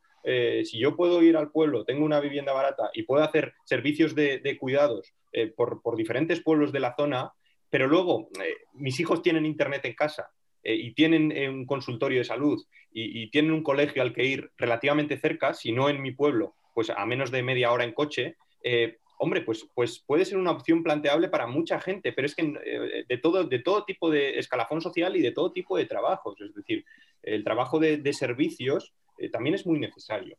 Yo fíjate que en la mayoría de los casos de gente que me encuentre que se quiere ir a los pueblos, suele ser esas personas yo, por ejemplo, de la zona de aquí, que, que ya sus hijos son suficientemente mayores como para ser independientes. Porque el problema de, de aquí en, en, los pueblos es que, bueno, tienes escuelas rurales o cosas así, pero poco más, ¿no? Y, y, tienen que estar muy pendientes, pero sí que llega un momento en el que gente de a lo mejor cuarenta y pico años, eh, que es por lo menos lo que yo conozco, suele ser el perfil así más que se, que se vendría a los pueblos precisamente porque ya puede, ya, ya tienen esa independencia sus hijos. Pero, jope, no es solo el trabajo, porque trabajo hay, pero claro, también queremos trabajar de lo que queremos trabajar. Quiero decir, eh, aquí en mi pueblo puedes tener perfectamente unas cabras y hacer queso de cabra y tal, pero joder, yo he estudiado historia del arte. ¿Sabes? Entonces. Pero es que, es que volvemos una y otra vez a lo mismo. Eh, eh, o sea, de lo que estáis hablando es de que el pueblo, o sea, digo por, por, por, por ofreceros esta óptica, ¿no? Y por lo que creo que la solución tecnológica no aborda el problema. El pueblo se pega con la modernidad, se pega con el individuo, se pega con que el individuo puede estudiar lo que quiera y puede hacer lo que quiera y construir una identidad ex novo que no depende ni de sus padres, ni de sus abuelos, ni de quién era, ni de qué poseía, sino que está creando a través del proceso de formación, a través del proceso de creación de identidad en la ciudad y demás, está creando un individuo nuevo. Y ese individuo nuevo muchas veces en el pueblo no encaja. Quiero decir, sí. es, es, que es, o sea, es dialéctico. O sea, no... Sí, yo soy el primero que creo que, como decías, es generacional, porque yo la universidad la he pasado en Madrid y la volvería a pasar en Madrid todas las veces, ¿sabes? O sea, no, es, es algo que no... Que, no quieres renunciar a ello. No, no, no, pero para nada, ni, ni creo que hay que obligar a nadie eh, a que viva en el pueblo, ni como si eso fuese lo mejor, ni nada, ¿no? Que, que cada uno en nuestra vida tenemos nuestros incentivos. A mí me gusta mucho, eh, yo cuando estoy en el pueblo, pues he de decir que me gusta mucho esa cercanía que tengo con la gente eh, que, y que estoy todo el rato, no sé, con personas, que a mí eso me gusta mucho, ¿no? Y eso en Madrid... Mmm, lo tengo todo, pero estoy más aislado. O sea, es, es, totalmente así, ¿no? Entonces, pero bueno, que sí, que yo en la universidad me ha encantado. Y, claro, pero, pero fíjate eso que has dicho, has dicho, lo tengo todo y estoy más aislado, porque precisamente es la idea del piso, la idea de la familia nuclear eh, moderna, la idea de que no haya una casa intergeneracional. O sea, la idea de la casa intergeneracional, donde mmm, mi abuela, mi madre y yo hemos parido a los hijos la idea de las casas grandes, donde no sé si conocéis un libro que se llama ¿Dónde está mi tribu? Eh, no. Yo, vamos, lo recomiendo porque habla de la maternidad y la crianza en las ciudades, en el mundo moderno. Y lo que dice y señala, digo porque este sería otro, otro modelo de comunidad, por ejemplo, de madres que van a ser, eh, que quieren ejercer un modelo de crianza, ¿vale? Comunitario. ¿Por qué? Porque hay mucha red asociativa dentro de las ciudades que está tratando de cubrir estos espacios. Las mmm, ligas de la lactancia, eh, las, o sea, todo, todas estas redes, de, sobre todo que, que, están muy creadas desde la izquierda, eh, de movimientos vecinales, asociativos y todo este rollo, ¿vale? Para ofrecer redes de crianza, porque resulta que, joder, criar críos es muy duro. Y que criar críos sin tu tía, sin tus primas, sin tu abuela, ayudando en casa y currando. Y sin un centro de salud cerca. Es lo no, que pasa en el pueblo. Ya, pero sí, no, pero lo, lo que digo es, es que en la óptica, o sea, eh, el, este, este libro de Carolina del Olmo, que es, es paritario y es eh, también se lee con muchas cosas de las que escribe César Rendueles, que es eh, otro filósofo muy reconocido de la izquierda, de lo que nos están hablando constantemente, tanto, tanto César como Carolina, que por cierto son asturianos y Carolina tiene casa en, uh, no, en la Corea, no, joder, bueno, ya me acuerdo, ya me acuerdo. En un pueblo de, del, del, oriente, del occidente asturiano. Este, estos lo que nos están diciendo es, oye, hay una serie de lazos, de tribus, de redes de solidaridad que existían en los pueblos y que nos ayudaban con redes familiares amplias, por ejemplo, donde había solidaridades y, y, y acuerdos y ayudas mutuas que se han disuelto. Y resulta que, joder, que por eso estamos en una espiral demográfica infernal, porque resulta que criar críos en las ciudades es muy jodido. Entonces, más allá del 5G, más allá de ese profesor universitario, yo creo que hay muchas, muchas redes que pueden reconectar necesidades del mundo moderno de gente que las está sufriendo y viviendo en primera, en primera persona y donde el pueblo no es una subopción, es la opción. O sea, es, no, no, no te equivoques. Igual tú aquí, con un trabajo manual de 800 pavos, vas a vivir mejor. Claro, la cuestión es siempre qué entendemos por mejor y peor. Si la única idea que entendemos como válida en el mundo moderno es que cuanta más nómina mejor, pero claro, un abogado de Linklaters que no ve a sus hijos, que necesita contratar una interna, eh, que está a punto de separarse con su mujer, pero que tiene un velerito en Marbella, al que nunca va, evidentemente, tiene un BMW Serie 7 y luego pues sale del despacho a las 10, 11 de la noche y, sus hijos le, le, miran así con desconfianza, claro, si entendemos que eso es que eso es el éxito, y lo siento porque no me quiero poner pobrista ni, ni cursi, pero es verdad que, que de lo que, o sea, la propuesta de los pueblos solo puede surgir de que impugnemos determinados valores como unívocos en la sociedad. Yo, yo creo Sí, que o sea, es posterior. O sea, no sé. eh, yo- dale, dale, Juan. Sí, o sea, yo, esto viene un poco con lo que estás contando de los argumentos. No tiene un argumento social fuerte, pues para vertebrar un poco la sociedad, para decir, oye, hay otra forma de vivir, hay una, no, no romántica, pero que con, eso, pues con, con menos, con menos a lo mejor recursos, pero con más rica en otra cosa, ¿no? Y, ¿Más y rica bueno, en y eso qué? también, pues más rica en tiempo o más rica en, Pero- en, bueno, en comunidad, en contactos. En con relaciones. gente, Creo que, en relaciones. Y, y bueno, y también hay otra cosa, o sea, no solo eso, eso se ve que puede ser, también se pueden extraer cosas del mundo rural hacia las ciudades, ¿no? Por ejemplo, nosotros trabajamos con, con diversos ayuntamientos, cuando trabajamos con ayuntamientos pequeños de 100, mm, de menos de 100, pues no trabajamos para uno, trabajamos para cinco o seis de la zona, que se tienen que poner de acuerdo y que ser solidarios, y a veces son de diferentes partidos políticos o tal, pero eh, no importa, porque es, algo que construyen entre ellos, se llevan y, bueno, hacer un proyecto común. Entonces, estos pequeños proyectos de varios pueblos juntos, pues son muy interesantes para decir, joder, si es que... Redes de hablar, colaboración despolitizadas, porque hay, Claro, que, eso es. hay que abanderar la despolitización. Tenemos Bueno, que reducir al sujeto sobrepolitizado y sobreideologizado al, al, al ca- al cajón de la historia. Yo o sea, qué evidente- coñazo de sociedades, Dios mío. Yo creo que es evidente que, que la despolitización, o sea, que, la- que el tema de la despoblación es un tema eh, totalmente transversal. Eh, yo Claro, estoy eso metido, es. metido en, en- metido en plataformas de, de la España vaciada eh, y, yo me he encontrado gente que es de derechas, que es de izquierdas, que nunca ha ido a votar, que, que- está desencantada, que, que está súper encantada, pero que, o sea, eh, es, eh, o sea, yo creo que realmente es un problema transversal, un problema eh, al que nadie se opone y que todos están empezando a reconocer. Pero volviendo un poco a lo de antes, eh, yo creo que o sea, el tema cultural, el tema de la comunidad es importante, pero necesitas un previo. O sea, necesitas estar relativamente conectado. Es decir, nosotros eh, una, una cosa que, que- que proponemos desde Troll existe siempre es que todos los municipios, o sea, nuestro gran proyecto eh, vertebrador es que todos los municipios de España tengan eh, 100 megasimétricos de conexión a Internet, tengan 30 minutos hasta máximo 30 minutos en coche, hasta un centro de salud, hasta eh, un colegio, hasta los servicios básicos, vaya, un- una pequeña comisaría de policía. y eh, 30 Pero 30 kilómetros- minutos conduciendo a qué velocidad.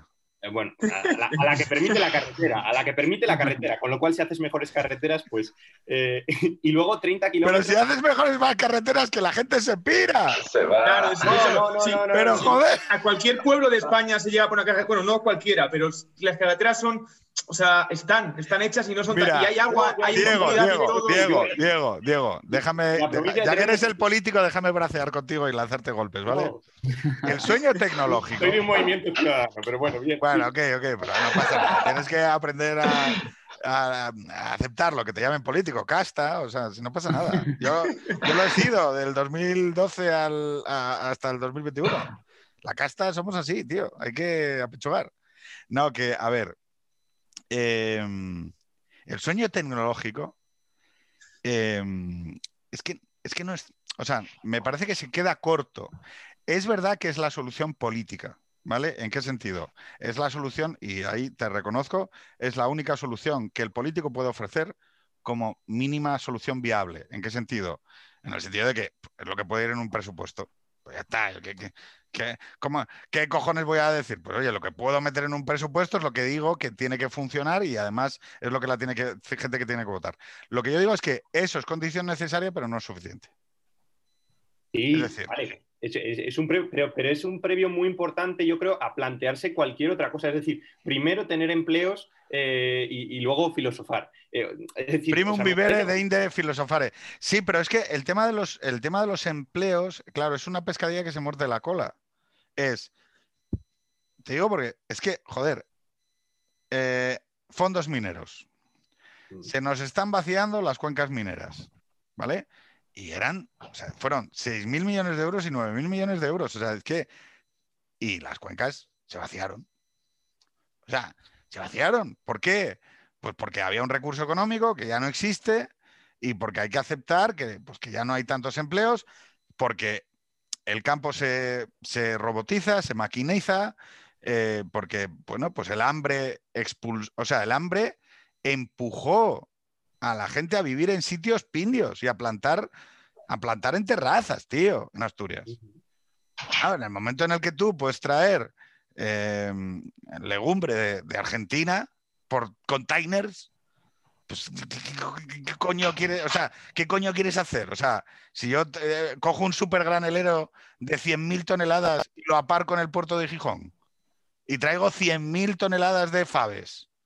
Eh, no, es que eh, mm, voy a poner el centro, el supercentro investigador del grafito y la nanotecnología en la cabecera de Mieres. Pues mira, se puso una universidad, es que te digo lo que pasó, se puso una universidad, la Facultad de Mieres, de minería, de Ingeniería de Minas, se puso en Mieres ciudad, en la cabecera. ¿Y sabes para qué sirvió? Y se construyó la autovía minera, que conectaba Gijón con Mieres en 20 minutos. ¿Y sabes qué sucedió? Que los mineros compraron, compraron casa en Gijón, joder. Compraron casa en Gijón. ¿Por qué? Porque, porque tienen la primera vivienda en, Mieres y luego van a la playa a Gijón y viven en Gijón.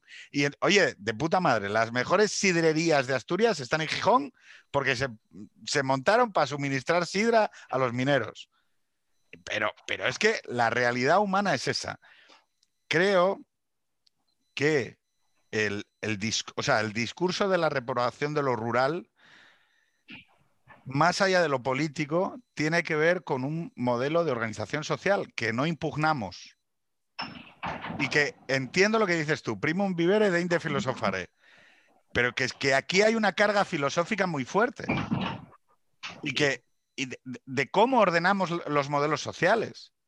Entonces, o sea, el pueblo nunca va a ganar a las ciudades en oportunidades laborales, en construcción del yo, no, pero la cuestión es... En autonomía. Solo puede ganar, y puede ganar, ¿eh?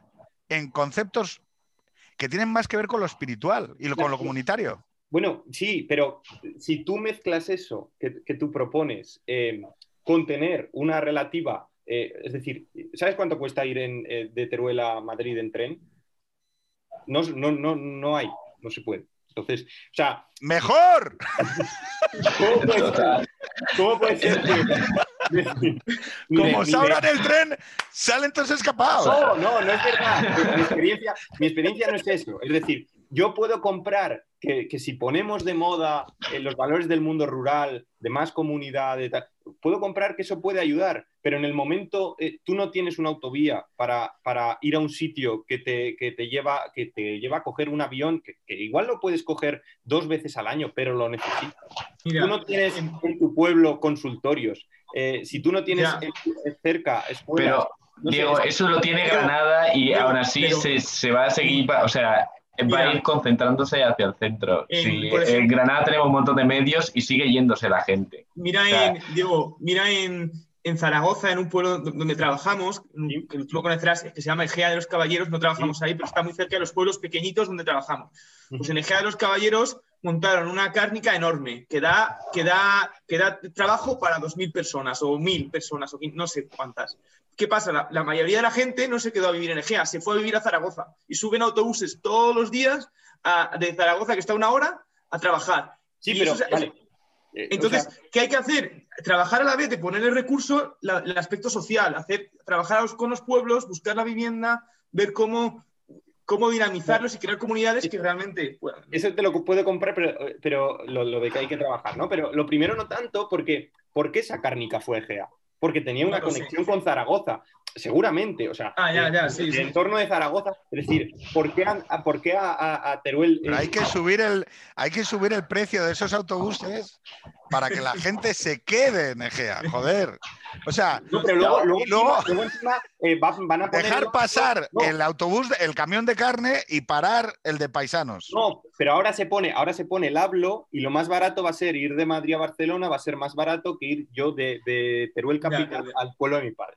Diego, Hombre, yo, pero eso yo- es porque es el económicamente más eficiente, evidentemente. no te- en el que menos pasajeros hay no pueden hacerlo más barato por una cuestión de economías de escala. O sea, me refiero, aquí podemos ponernos eh, como victimistas, pero realmente es muy caro mantener una serie de servicios en zonas rurales y podemos reducirlo al absurdo. Es decir, Las zonas rurales, eh, si yo me voy a vivir en medio de la nada, puedo exigir una serie de servicios mínimos y básicos, exigiendo que ese pueblo que he fundado yo eh, tenga una serie de derechos. Es decir, aquí hay una cuestión como que, que hasta qué punto.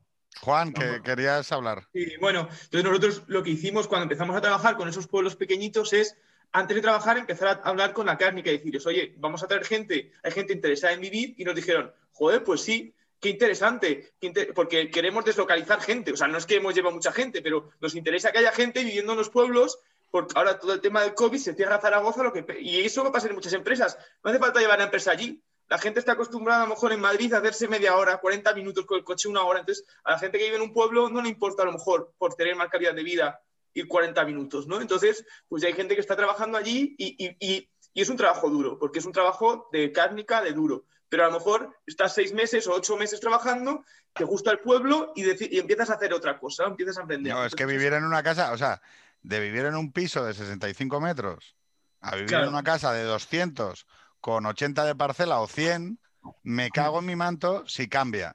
Hombre, mira la Bueno, allí en estos pueblos no tienen parcela. Eso, eso también pasa muchas veces, que la gente de la ciudad va con una idea de mentalidad. Y sí son casas, pero son núcleos urbanos muy cerrados, medievales, y no tienen esto. Pero tienes el monte al lado, es que no necesitas un jardín propio. Tienes la comunidad, todo el monte, tienes un montón de espacio. ¿no?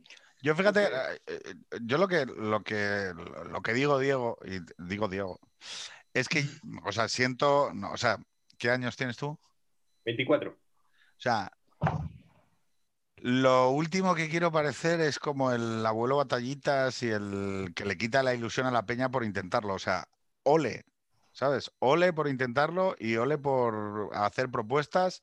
Y vamos, a Juan, a Enrique, a Diego, o sea, que genial. Lo que pasa es que, claro, daros cuenta que Asturias es como la España de 2050 en efectos demográficos, ¿vale? O sea, nosotros estamos viviendo, hemos vivido los últimos 20 años lo que es la España, lo que va a ser la España de 2050.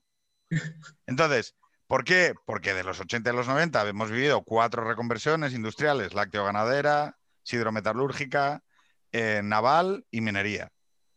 Y luego hemos tenido, bajo esa óptica, Diego, de si yo pongo hospitales, consultorios y carreteras, la gente se me queda.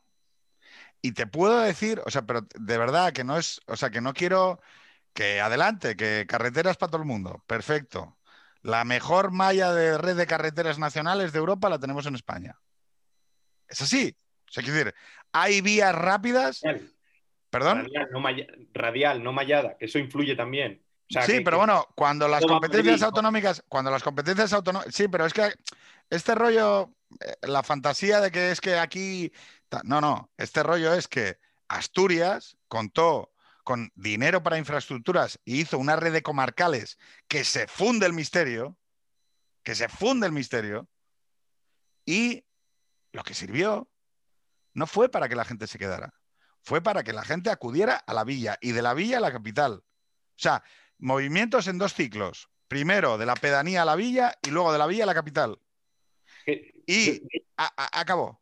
Y, por ejemplo, en toda la zona del occidente de Asturias, que es zona ganadera, con Cangas de Nartea y Tineo como grandes, son los dos grandes municipios de Asturias, zona de semimontaña y, y vacas y tal, claro, había producción láctea, ahora ya no hay producción láctea, solo hay, vamos, salvo cooperativa, salvo la clase, el resto es todo carne.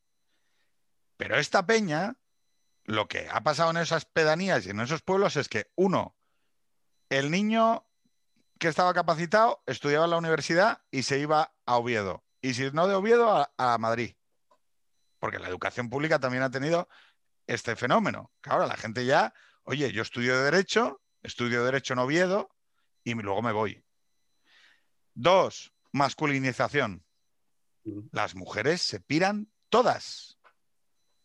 Todas. Tres, soledad masculina. El que hereda es el tonto. Dos, eh, las mujeres se van. Tres, soledad masculina. Cuatro, enfermedades mentales y alcohol. El campo asturiano, la zona del occidente del campo asturiano, es una zona con una altísima incidencia de enfermedades mentales y de alcoholismo. Por todos estos pasos de los que he ido hablando antes, ¿eh? Digo, por. Entonces, claro, es. Vamos a poner una carretera. Chico, eh, es que te digo, mm, la solución tecnológica, yo de verdad no me la creo. Es que no me la creo porque no la he visto funcionar en 20 años en Asturias.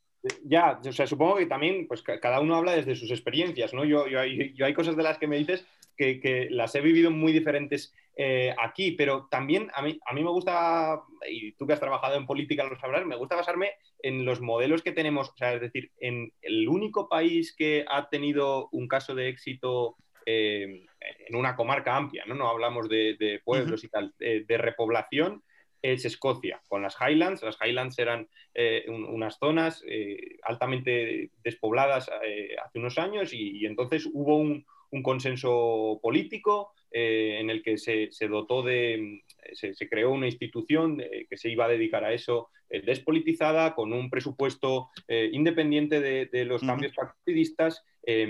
Y, y el tipo de soluciones que se ofreció fue esta. Es decir, a veces las carreteras no siempre tienen que ser carreteras con, con Madrid o con las grandes capitales. A veces puede ser eh, conectar entre, entre pueblos de la Es que- comarca para, para ir al lo- pero es que eso es lo que te digo. Es que igual es mucho más útil que la conexión a Madrid de los cojones que hagas Maya. Sí, sí, sí, sí, sí, desde luego. O sea, es- eso es muy. Porque además, eh, nosotros sabemos que en pueblos de menos de 50 habitantes, eh, todos los pueblos no pueden tener de todo. Pero entre todos sí que se puede tener de todo. Es decir, si tú mallas bien el territorio y un pueblo tiene el consultorio y otro la escuela eh, y otro la comisaría, entre todos se puede tener de todo y revitalizas de alguna manera. No sé cómo lo ven, porque cada uno hablamos desde nuestra experiencia. Yo, yo es un poco lo que he vivido en Teruel Sí. y comparándolo con los casos de éxito. No sé. Nosotros aquí, por ejemplo, en la mancomunidad del Alto Tajo, somos 10 pueblos y justamente estamos, o sea, al final se funciona como si fuésemos un ayuntamiento con barrios, en el sentido de que nos estamos enfocando a, pues, por ejemplo, hay un pueblo que tiene más terreno público al lado de, una nave grande que se usaba de polideportivo y nos sale mucho más rentable que todo el dinero de instalaciones deportivas vaya a ese pueblo y lo usemos el resto de los que estamos en la mancomunidad como si fuera el mismo, que el paradigma que se ha estado pensando en estos últimos años, que es que cada alcalde pedía un frontón, un consultorio, un no sé qué, y adivina, no es que se lo llevase el más fuerte, es que no se lo llevaba nadie. Entonces, justo lo que estamos intentando hacer aquí es esa especie de economía en red de, nosotros considerarnos que somos una comunidad a nivel comarca, ¿no? Y, e intentar ver en qué está posicionado mejor cada uno y qué podemos llevar a cada uno. Y eso solo se consigue gracias a una gobernanza en la que realmente el, el tema de los partidos ha dejado de dar igual, porque cuando ya no es riesgo de despoblación, sino que es riesgo de desaparición, esas tonterías se te van. O sea, aquí los que son concejales y los que no somos concejales ayudamos y, oye, necesitamos este proyecto, no sabemos cómo hacerlo porque la alcaldesa de tal pueblo no sabe de telecomunicaciones. Bueno, yo soy Teleco, te ayudo a hacer esto para que mm, podamos, esto se ve en estos pueblos y estamos trabajando conjuntamente justamente eh, porque es que si no, no hay, no hay ninguna salida. Y yo creo que el futuro precisamente, si tienen algún futuro, es aliarse con el vecino y entender que no puede ¿Y haber... comunidades de prestación de servicios? Es decir, hiperespecializadas. Por ejemplo, Claro, ¿qué es lo que ha pasado en Estados Unidos con la tercera edad? Eh, vosotros sabéis que nosotros, bueno, hay sitios con climas más benignos y con climas menos benignos, ¿no? Hay sitios donde eh, hay pueblos enteros, comunidades enteras de viejos en Florida, donde lo que se crean son comunidades de viejos, donde se juntan 5.000 viejos a pasar la tercera edad y donde hacen, mancomunan servicios, Sí. ¿vale? Y la comunidad se hiperespecializa en ese tipo de, de tal. ¿Qué quiero decir? Como veis, yo vuelvo una y otra vez a la idea de que donde es muy competitivo el pueblo, es en la idea de que haya una comunidad de semejantes. Claro, si tú quieres ser una ciudad en pequeñito, la ciudad te pasa la, o sea, te pasa por encima. Es imposible. Es que eso no, es no puede ser el objetivo. No, pero, pero además en la, pandemia se ha visto claro, ¿no? El, modelo residencial eh, de grandes residencias de ancianos eh, no funciona. Eh, ¿Por qué no pensamos en algunas experiencias que están funcionando y que no son necesariamente más caras, sino al contrario, de los, abuelos, los ancianos se quedan en sus casas, de sus pueblos, y, es una, cuidadora, una enfermera. ambulatoria. Claro, la, que va, rodando. Porque conservas tu casa, con lo cual la residencia no tiene que pagar un establecimiento eh, y entonces es mucho más barato eh, y, conservas también eh, la vida en los pueblos, que ojo, no puede estar solo basado en que sea una residencia, eh, de ancianos ni un parque temático, ni, ni, solo trabajar de, lo agrario, ¿no? Pero, pero sí que puedes eh, un poco integrar. Sí, pero por ejemplo, eh, también nos dice la evidencia que los señores mayores viven mucho mejor en entornos rurales. ¿En qué sentido? Tienen más actividad, se movilizan más, entran más en contacto, hay menos soledad. Es sorprendente, ¿no? En un pueblo con 24 habitantes hay menos soledad que en una ciudad con 500.000 al oro, ¿eh? Pero digo que ese es, para mí, ese es esa es la capacidad competitiva del, pueblo. Es decir, comunidades más pequeñas, más cercanas, que precisamente actúan como reflejo especular de los déficits de alienamiento que genera la modernidad urbana.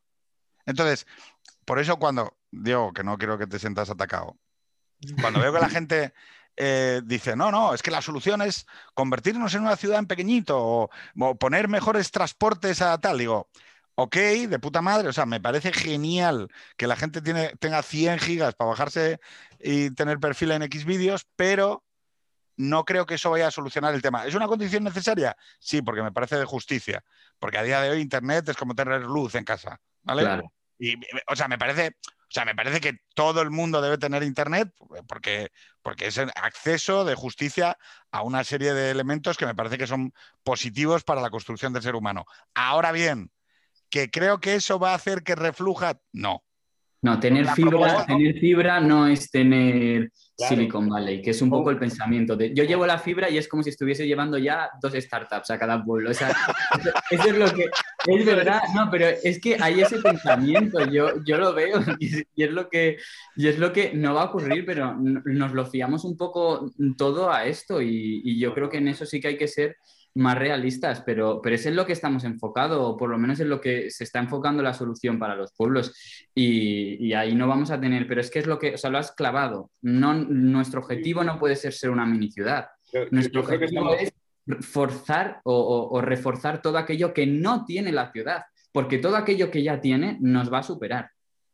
Pero yo creo que estamos, o sea, yo creo que estamos de acuerdo, ¿no? O sea, es decir, las políticas son necesarias, todos los municipios tienen que tener esa malla de servicios que, he comentado, pero luego además hay, un componente eh, cultural claro. Y si no haces eh, series de Netflix y si no haces libros que vuelvan a poner de moda ese, tipo de cosas eh, y, aporten lo bueno que tiene y, que empecemos a entender que, irse a la capital pues, pues no es, es una opción más y, respetable. Lo que pasa es que ahí fíjate, ahí corres el riesgo que era el inicial de la romantización. No, perdón, porque parece como que te estoy a ti eh, poniéndole peros a todo lo que dices, ¿eh? Pero. Y se nota que le tienes manía. No, que va, que va, que va. Teruel existe. O sea, he, aprendido a apreciar a la gente que se autoorganiza porque me parece que tiene un tremendo valor somos sociedad civil, somos sociedad civil, y eso la gente lo... No, sois un partido político y está bien que, sea, que un partido político surja de la representación sociológica de intereses definidos, ¿vale? Porque a mí me permite operar con mucha claridad con lo que quieren, ya está, o sea, mira, quieren esto, ya está, muy sencillo. Somos una agrupación de electores, que es la, primera en la historia de la democracia que, ha llegado al Congreso, y precisamente porque la agrupación de electores es algo que permite que está mucho más cercano como a, la sociedad civil, ¿no? Pero bueno, el, el, tema, o sea, el tema para mí es que la romantización siempre está ahí a dos dedos, ¿no? Es este libro de Dani Gascón de un hipster, no sé si lo, conocéis, ¿no? Ah, yo es que soy eh, BioLight y voy a irme a, hacer cultivos orgánicos de gallinas en, un pueblo de, Teruel, ¿no? Y entonces, joder, pues mm, llego y soy como un... Bueno, eh, es, una, eh, es un cuento de Dickens, que es el, un neoyorquino en la corte del rey Arturo. Es la idea de una persona que, que no comparte ni cultura, ni valores, ni moral, en la comunidad a la que llega y por lo tanto produce una serie de situaciones cómicas y de contradicciones, ¿no? Había unas pelis que se hacían de sobre esto, ¿no? La idea de que llega un, extraterrestre y de repente llega a una comunidad en la cual hay una serie de equívocos porque no comparte la cuestión de fondo. Yo creo que habría... ¿Perdón? O sea, que eso también hay que explicarlo. Es decir, que en ese cambio cultural que nosotros estamos de acuerdo en que creemos que se tiene que hacer, eh, a base de películas, a base de. Eso también, o sea, eh, va conjuntamente. Para no romantizar, lo que tienes que hacer también es explicar lo duro que es, y en eso, Juan, por ejemplo. En Francia hay una película que se llama Bienvenidos al Norte, no sé si lo habéis visto. No. Sí, sí, sí. Eh, básicamente romantiza la idea de ir al norte, o sea, como un, un cartero que no quería ir para nada de Dios y luego se, queda allí y descubre que básicamente se vive muy bien. Claro, pero ¿qué es, ¿y qué es lo que descubre? Los lazos comunitarios. Y entonces toda la película retrata la idea de una persona que es urbanita, parisino, no sé qué, de repente llega a un sitio donde la gente se preocupa el uno por el otro. Esto es muy cómico porque luego es verdad que está Puerto Urraco, eh, están las bromas eh, con el tonto del pueblo, están em, al rojo y al maricón perdigón, o sea, están todas esas serie, eh, serie, de cosas que han sido reales y que forman parte de la historia de España y que tampoco hay por qué decir, no, no, esto es muy bucólico y tal. Pero es verdad que para mí el, el tema de la España vaciada no va a surgir una solución de la solución tecnológica. es una cuestión que tiene más que ver con por ejemplo, el, tema cultural de lo que aporta culturalmente alguien como Delibes. Es decir, a mí me parece. Claro, Delibes, no romantiza. cuando lees El Camino, cuando lees. Eh, Mi querida bicicleta. Del señor Cayo. O sea, Delibes no romantiza, Delibes te cuenta el pueblo eh, tal y como es, y luego a la vez eh, te cuenta no hemos encontrado nada mejor que los valores rurales, pero te cuenta eh, pues cómo eh, el padre del protagonista del camino van a cazar y, cazando. Pues, pues fíjate, quizá un partido agrario, y por eso digo, ya aquí volviendo al tema de la política, porque tú has dicho, hay unos valores agrarios. Claro, es que hay unos valores agrarios que se enfrentan a la idea de la modernidad y de la ciudad. Lo que digo es que. ¿Perdón? Que no lo sé, que, no sé si, realmente es así o yo, yo, la experiencia que tengo es bastante, y, digo, siempre hablando desde mi experiencia, es bastante transversal. Eh, gente, eh, yo también tengo gente que comparte los valores. Pero cuando hablas de transversal, ¿a qué te refieres? Pues transversal en el sentido de que hay ¿Izquierda y derecha? No, es que esto no tiene que ver con eso. Ya, bueno, bien, pero que hay gente que rechaza la modernidad y hay gente que no la rechaza eh, y que sin embargo está, está en este lío, ¿no? De, que la despoblación le parece un problema a solucionar y... Ah, no, no. Ojo, ah, yo, yo soy un sujeto moderno de la hostia. O sea, eh, lo que pasa es que sí que creo que reequilibrar la sociedad es bueno. Es decir, que creo que tenemos un problema con lo que va a ser la gran aceleración que se va a producir en el entorno de las grandes ciudades en el siglo XXI. O sea, bueno, es decir, lo tengo clarinetísimo, aunque yo vaya a ser un beneficiado, ¿eh? Pero bueno, Hulbeck también, quiero decir, escritor, élite intelectual, tal, mm, era también capaz de decir, oye, aquí hay dos Francias que se están separando y yo, que soy de la ganadora, puedo reconocer que, ojo, porque, y aquí es donde va a venir el tema, si no solventamos este tema, hay que explicarle a las nuevas élites urbanas del siglo XXI que vamos a tener enormes problemas políticos. Claro. Porque lo que tenemos son unas nuevas clases creativas que viven en entornos así de pequeñitos, ¿vale? Que viven en comunidades así de pequeñas, que no entienden ni han visto ni, ni rozan la comunidad de valores a la que no pertenecen. Entonces, muchos de los movimientos que hoy producen como unos ciertos espasmos en la gente de, ay, pero ¿cómo ha podido pasar esto? Pero ¿y esto? ¿Y cómo puede ser? Viene porque hay mm, dos comunidades que se están progresivamente separando. Y hay una que está cogiendo mucha más fuerza en todos los ámbitos, en el prescriptivo, en el cultural, en el económico. Y resulta que cuando hay procesos, por ejemplo, yo creo muy difícil mantener un sistema de partidos ideológico en este, en este modelo. Es decir, aguanta por inercia un tiempo, pero dentro de poco vas a empezar a tener, no un Teruel existe, un Teruel existe en cada pueblo. ¿Por qué? Porque lo que habéis hablado vosotros, a partir de un determinado momento en donde tú lo que ves peligrar es tu desaparición, te tira de los cojones la ideología. Y esto lo ha dicho eh, Enrique. Enrique. y esto lo ha dicho Enrique.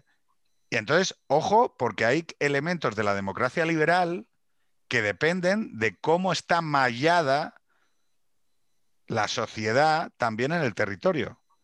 Entonces, yo lo digo por proteger mi propio también bienestar, no sé si me explico. Y empezábamos con, oye, aquí los franceses dijeron que la PAC.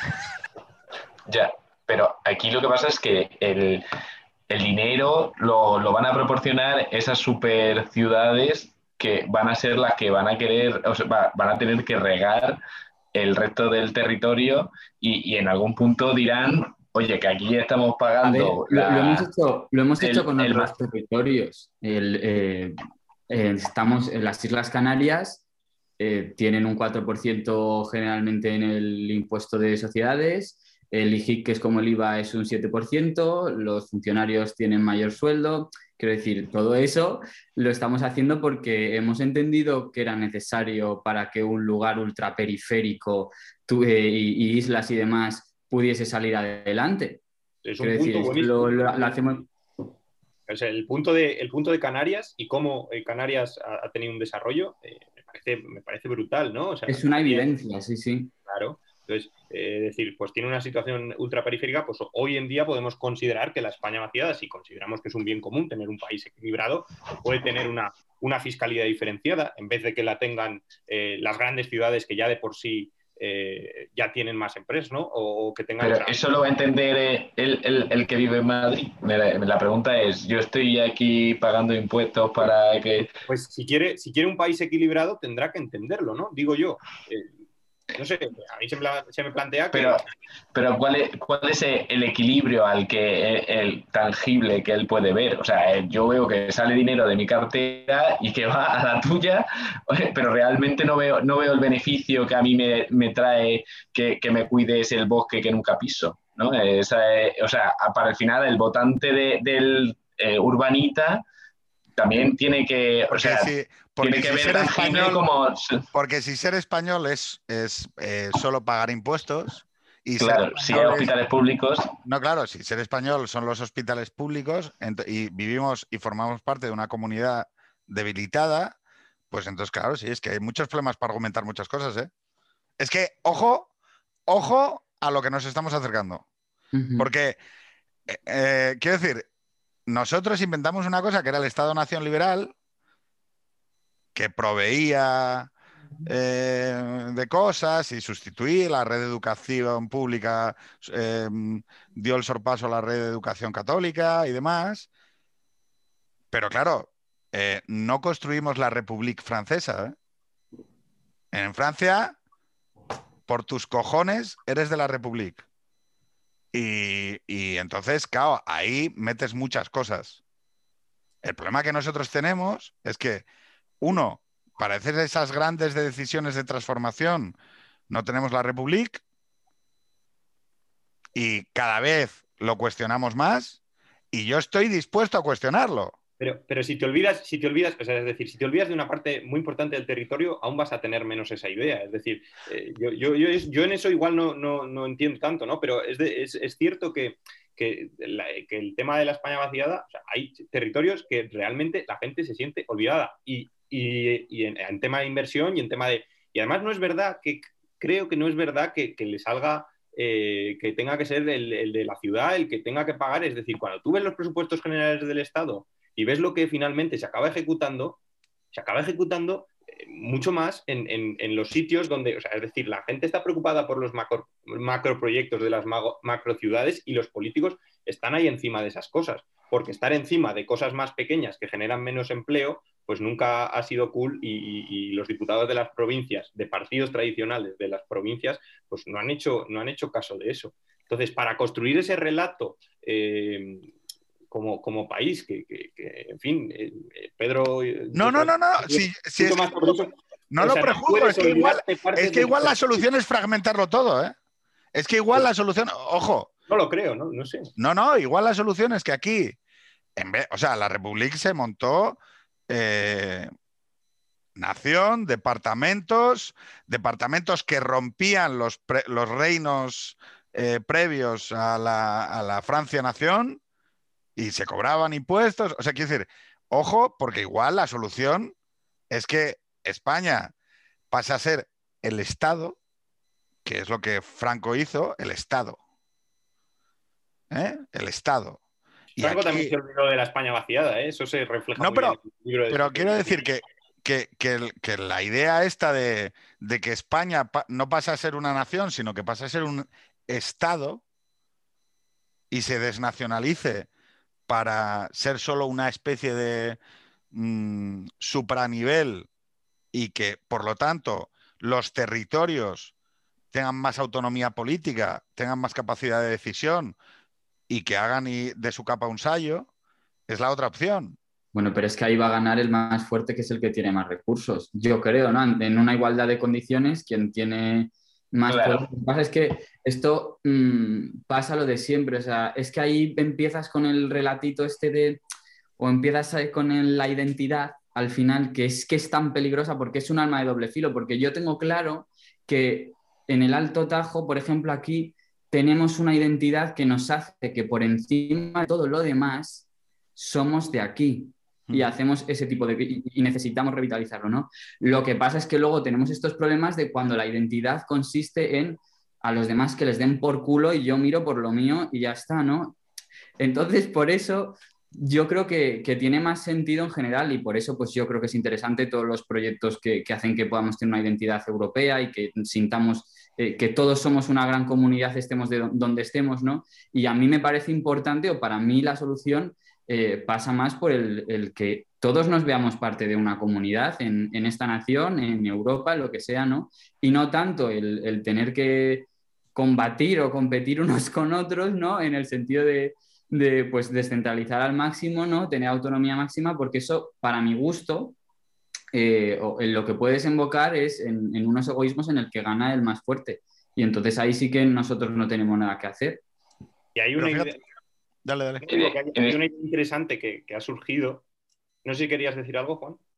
No, no, no. Ah, vale. Hay una idea interesante que ha ah, surgido y es la de hacer otro tipo de, política. Es decir, nosotros, eh, existe siempre, hemos planteado el hecho de eh, nosotros somos un proyecto, nosotros tenemos un proyecto eh, que se acaba, y, igual que nosotros tenemos un proyecto, pues podrían venir otros grupos con otros proyectos, o sea, eh, nosotros vemos problemas en nuestra sociedad de hoy en día.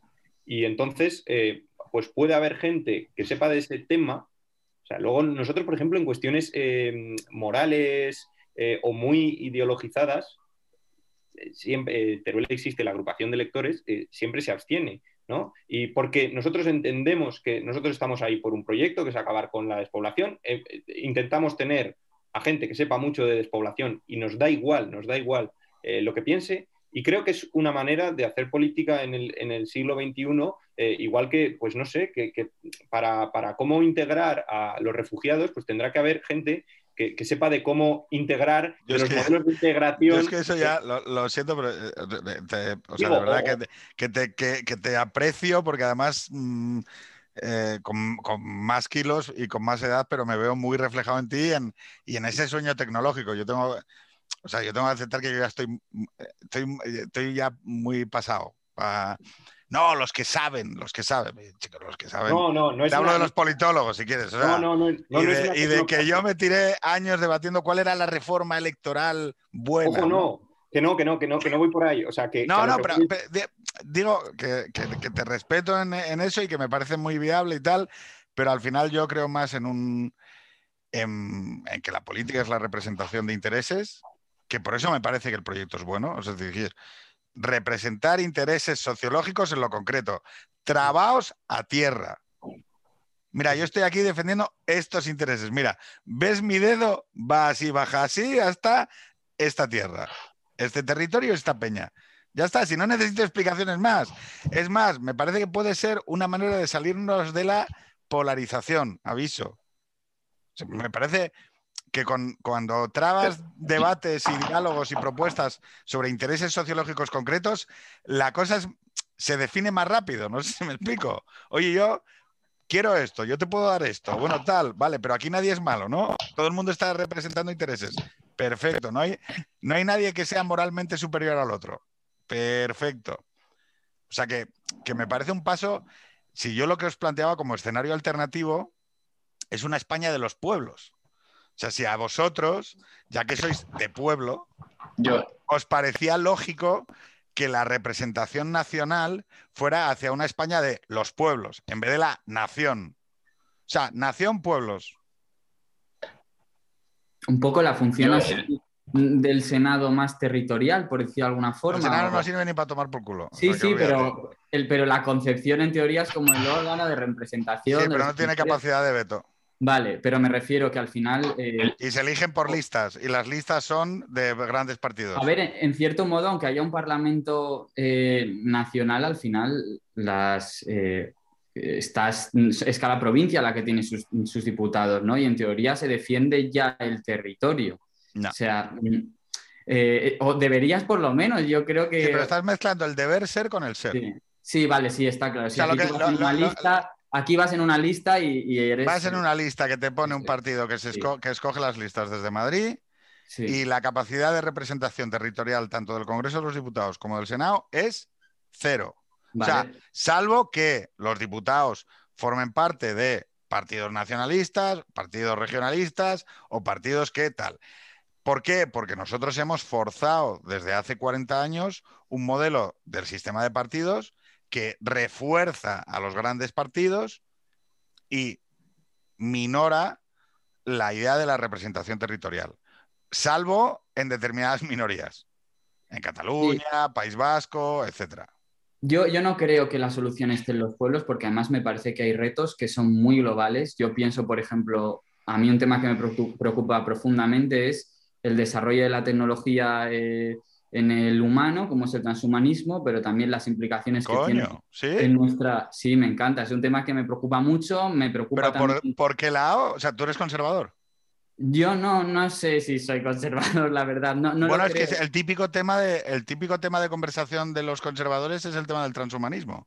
Pues para mí me parece que, que más allá de ser conservador o no, es un tema que merece muchísima reflexión y que no le estamos dando porque no sabemos ni siquiera eh, qué es lo que deseamos. O sea, va a llegar a un punto en el que no sabemos ni cómo desear casi, ¿no?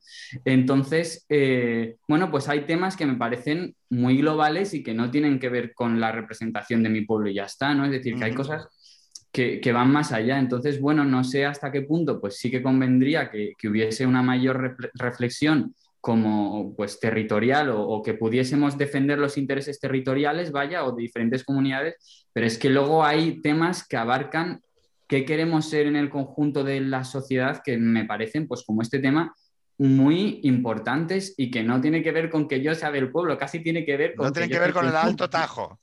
A Sí. pesar de que el transhumanismo llegará al Alto Tajo. Sí, sí, llegará, claro, por eso. Juan, eh, oye, eh, digo, en este contexto de lo que estamos hablando ahora es, oye, ¿tú crees que haya alguna gran solución política eh, para favorecer esto de lo que estamos hablando? Es decir, oye, yo os he dicho, pues mm, eh, España mm, como nación o la España de los pueblos. ¿O ves algún tipo de propuesta? Ah, Yo, bueno, estoy un poco como con, con, con Quique, ¿no? En el sentido de que no puedes dar temas muy generales y tienen que debatir de forma general y no crear una- un gallinero, ¿no? O un, donde todos vayan eh, pues por su interés, o sea, por el interés de su territorio, ¿no? Que, o que en el que se, en la parte que se, que, que se, que se, que se discuta eso, pues sea acotada pues, a un Senado que realmente funcione, ¿no? O que tenga algo, ¿no? Y, y, bueno, o sea, yo sí que veo que lo que no funciona o no ha funcionado bien en España es los órganos intermedios, que es lo que se ha intentado las diputaciones. Eh, ¿Por qué? Porque, pues bueno, las, las diputaciones eh, es el órgano que maneja el dinero en el medio rural, en el sentido que llegan y lo reparten entre los pueblos, ¿no? Y, son, pero pues muchas veces eh, son muy partidistas o, o, no funcionan bien porque es un órgano que debería gastar todo el dinero que tiene y muchas veces generan superávits y, no, no, llegan a pueblos, sobre todo a pueblos pequeños. Y entonces eso es una, una cuestión que se debería ver cómo hacer. No sé si quitarlas o no. Una de las sí. ideas que había, sabéis que uno, el, uno de los teóricos del, de las diputaciones fue Sosa Wagner. Uh -huh. en, el, en, el, mapa de la administración local, eh, lo que se entendía es que la excesiva fragmentación del mapa municipal en España había como dos opciones, ¿no? La idea de la fusión municipal, que es también un sueño tecnológico, que yo he aprendido a renunciar a él. No, aquí lo que hay que hacer es fusionar municipios. Lo dejamos en 5.000 o en 4.000 municipios y tal. No. La gente quiere tener su ayuntamiento, quiere tener su identidad, quiere tener su sellito. Tienes que permitir que la gente se agrupe en torno a comunidades más pequeñas. Entonces, la otra opción era la diputación. El problema es que la diputación, sabéis que es una elección secundaria. Es decir, Sí, los, los, los, diputados, o sea, los, los, alcaldes de ayuntamiento que son diputados eligen al presidente y hacen el órgano. ¿eh? Claro, entonces una de las opciones que se planteaba, y claro, en, las, en dependiendo qué diputación, son muchos millones de presupuesto, ¿eh? Mm, sí, sí, que son sí, muchos millones de. Son Ahora, muchos en millones. Guadalajara, que, que, fijaros que es una provincia pequeña, el plan nuevo de inversiones era unos 40 millones de euros. Claro. O sea, y entonces eso implica que el alineamiento político partidista es muy relevante. ¿Por qué? Porque además se produce como un efecto de, de doble distanciamiento al elector, que es, por un lado, la gente tiende a alinearse entre partidos políticos y por el otro, no existe voto del elector en esa elección. Es decir, en cómo la Diputación va a repartir los 40 millones de euros de Guadalajara, no hay un elector castigando con el voto. Entonces, claro, una de las opciones que se planteaban, que yo no sé, pero bueno, ya te digo, yo, las soluciones de varita mágica no tal, era eh, que las diputaciones se eligieran por voto directo. Es decir, que hubiera una manera de que los votantes pudieran votar a los sus representantes en la Diputación. Y que entonces tuviéramos como una pequeña cámara eh, territorial. ¿Vale? Ya lo sé, ya lo sé. Más Es votos, más votos. ya ver aquí. Sí, sí. Más votos, más Es votos. Es- No, pero que- es, complicado, ¿eh? es complicado. y, y mucho, mucho dinero de gestión pues de las diputaciones, o sea, son aparatos, ¿no? Otra podría ser privatizar de alguna forma la gestión de la diputación o hacerla de alguna forma. Es verdad, los, los administradores municipales de Estados Unidos. Es muy ineficiente la diputación. O sea, si tiene un presupuesto de 40, a lo mejor se gasta la mitad en propios organismos y en propios. O sea, es. La propia estructura, sí. En gente como Diego. Mm. No, no, no, yo no percibo ni un euro de, una diputación. No, no, es broma, es broma. Que, Diego, a ver, dale tú. Grandes soluciones políticas. Haz el politólogo. A ver, eh, es decir, no, no, no me gusta hacer de politólogo y, y- y creo más en, en la gente pues, que vive un poco en, en el territorio y ve los problemas. Creo que, vamos, es mi experiencia. Pero eh, a lo que planteabas, eh, la España de los pueblos, pues yo creo que desde los localismos no podemos construir. Eh, es decir, eh, y de hecho alguna vez a Terror Existe se le acusa de localista y, me parece que, que- es injusto, ¿no? Nosotros eh, nos hemos preocupado muchas veces de incorporar reivindicaciones, incorporar incluso a los presupuestos, hemos negociado cosas para otras regiones de la España vaciada. Es decir, eh, no me parece que los localismos sean una solución. Me parece más que, que el tema de que tú vayas pues, a, a por todas con la des- despoblación y a mí eh, lo que me importa es la España despoblada. Y si, y si, por ejemplo, un trozo de Castellón, como realmente ocurre, eh, el, el trozo del Castellón interior, pues también sufre despoblación, eh, pues a mí mm, me da igual que la frontera corte por aquí. Eh, yo también Claro. me preocupo de esa parte. Y, y mis problemas están ahí y- no es que no me preocupe de, las partes más pobladas, pero yo me, voy a dedicar a, trabajar desde ahí. A representar a esa gente. Eso es. Y, yo veo más eso que los localismos. Los localismos no, porque al final pues, eh, puedes acabar con gente dentro de la España vaciada peleándote por tu carretera y por tu historia. Y por la linde, por la linde.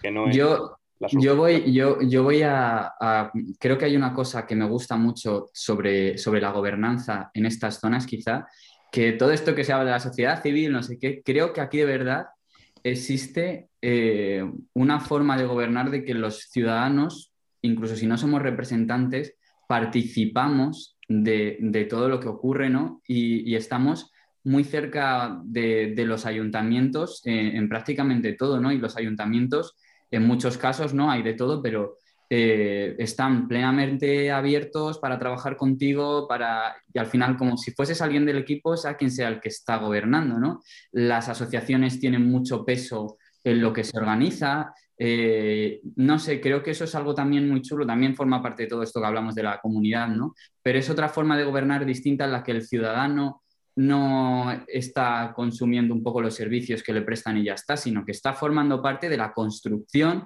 de la sociedad y tiene un proyecto conjunto y, se va trabajando en eso. ¿no? Y yo creo que eso es muy chulo y, que es necesario para los pueblos, que la propia sociedad civil se implique en estar totalmente alineada con las empresas, con, los ayuntamientos en, los objetivos que se tengan. Y, ojo, es, es, muy interesante la idea que plantea Quique en el sentido de una cosa que hablábamos antes, ¿no? De, Em, hablaba Pedro sobre eh, la modernidad y los pueblos.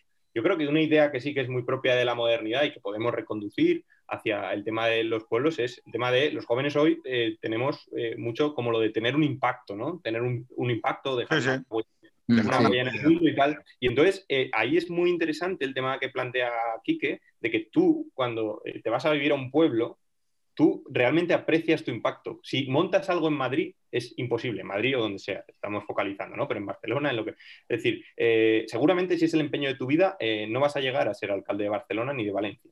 Pero como quieras ser alcalde de tu pueblo, o concejal, o participar en política, eh, y, luego, pues no sé, una vez al año, pues presentar un proyecto al ministerio y que ese proyecto llegue, porque si la gente se le ocurra, esas cosas acaban llegando. eso... O, lo ves.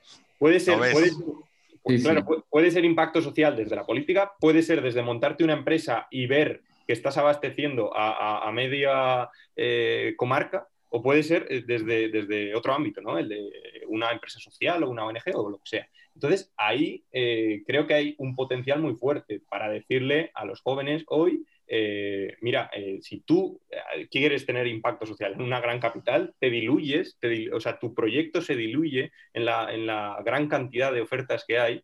y sin embargo, si tú montas algo en un pueblo, los vecinos saben cuál es el proyecto de este y cuál es el proyecto. Siempre tiene que ser de acuerdo a unos parámetros de no romantizar, porque no queremos como el hipster del... Un prostíbulo, por ejemplo, con un montar un prostíbulo es un efectivamente, no creo que fuera de todas formas de impacto social De todas formas, yo no sé si eso encaja muy bien con la modernidad joven, porque ahora yo creo que no sabemos darle continuidad a las cosas y, o, no sé, necesitamos estar cambiando constantemente de todo.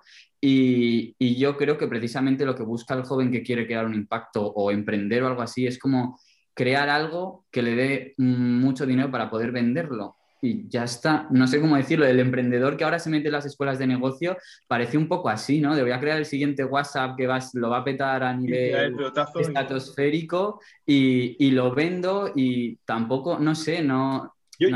pero, es que, a ver, eh, tenemos que entender una cosa. Vosotros estáis hablando de un paradigma que, yo entiendo lo que dice, pero que tiene más que ver con, la, con una filosofía práctica. Es decir, entendiendo una filosofía práctica como como una propuesta sobre la filosofía, en su opción tradicional, clásica, eh, aristotélica, eh, lo que decía es cómo vivir.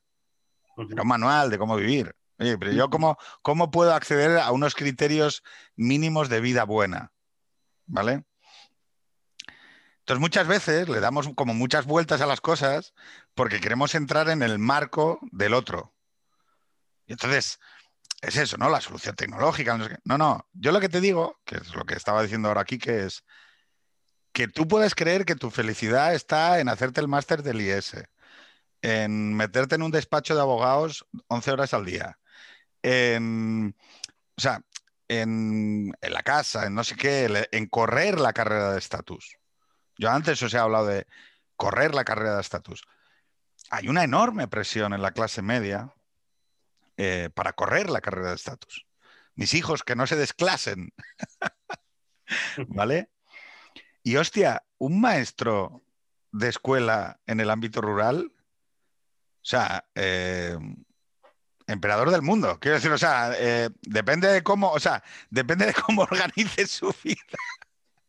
Porque Claro, lo que, de lo que estáis hablando es, oye, hay otros modelos de vida con otras propuestas sobre cómo vivir que tienen, como ya sabemos, equivalente dignidad, pero que por alguna razón en el mundo moderno están algunas como bajadas de decibelios, ¿no? Es la idea, pues, esta idea del progreso, del de, el cambio, de la idea de lo nuevo, la, idea de la novedad, ¿no? De, estar constantemente expuesto a lo nuevo, ¿no? O sea, lo nuevo como lo bueno. Claro. Lo nuevo como un deseo. Yo ya no deseo algo, deseo todo el rato tener algo nuevo.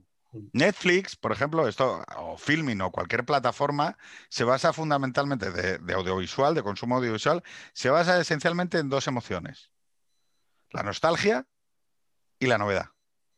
Mm. Y son emociones básicas la nostalgia y la novedad. ¿Vale? Eso está ahí, es un impulso, es una intuición que tenemos estética. ¿Vale? Lo que, lo que ya os he dicho y no quiero ser eh, circular porque además eh, Juan eh, se está muriendo de sueño. un poquito, un poquito. No, hay que, hay que, hay que chapar, hay que chapar. Intervención final. Es que la propuesta, em, la propuesta de los pueblos, además de, mm, de que es bueno socialmente, es un equilibrio social más virtuoso, tiene menos posibilidad de generar rupturas políticas en un futuro cercano y además es justa, o sea, ¿vale? Es muy competitiva en un mundo en el que cada vez todo es más gaseoso, todo es más líquido, todos los lazos son cada vez más difusos, las identidades, mm, bueno, pues tienen las debilidades que ya hemos podido percibir y donde muchas de las necesidades, diría, de carácter espiritual que vemos que en cada día, por ejemplo, se están expresando en la ideología, en, una especie de activismo político exacerbado, en Twitter, la, la neurosis de Twitter, ¿no?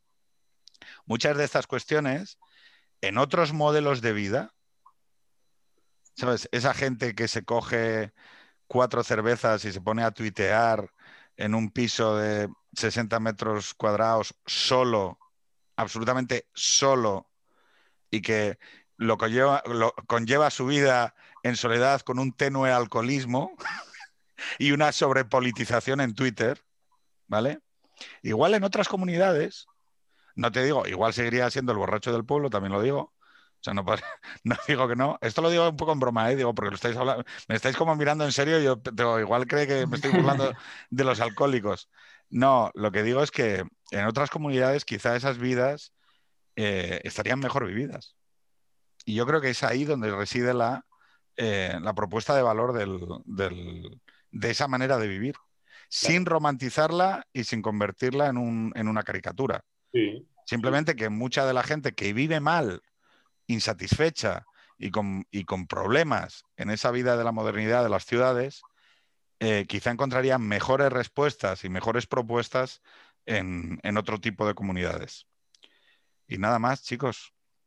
Pues un placer. Oye, ¿cuánto tiempo hemos grabado? Como dos horas y pico, tío. Yo qué sé, si se te van a aburrir. No, no es que lo oiga, madre de No, pero, eh, no, no, pero he ido metiendo bromas sobre sexo, prostíbulos, drogas, no sé si lo habéis ido notando. Sí, sí, pero no hemos entrado al trapo, no sé si lo has notado. Joder, habéis, habéis, habéis esquivado todo, tíos, que sois todos muy pacatos, no puede ser. Señores, un verdadero placer. Igualmente. Adiós. Hasta luego. Nos vemos. Adiós.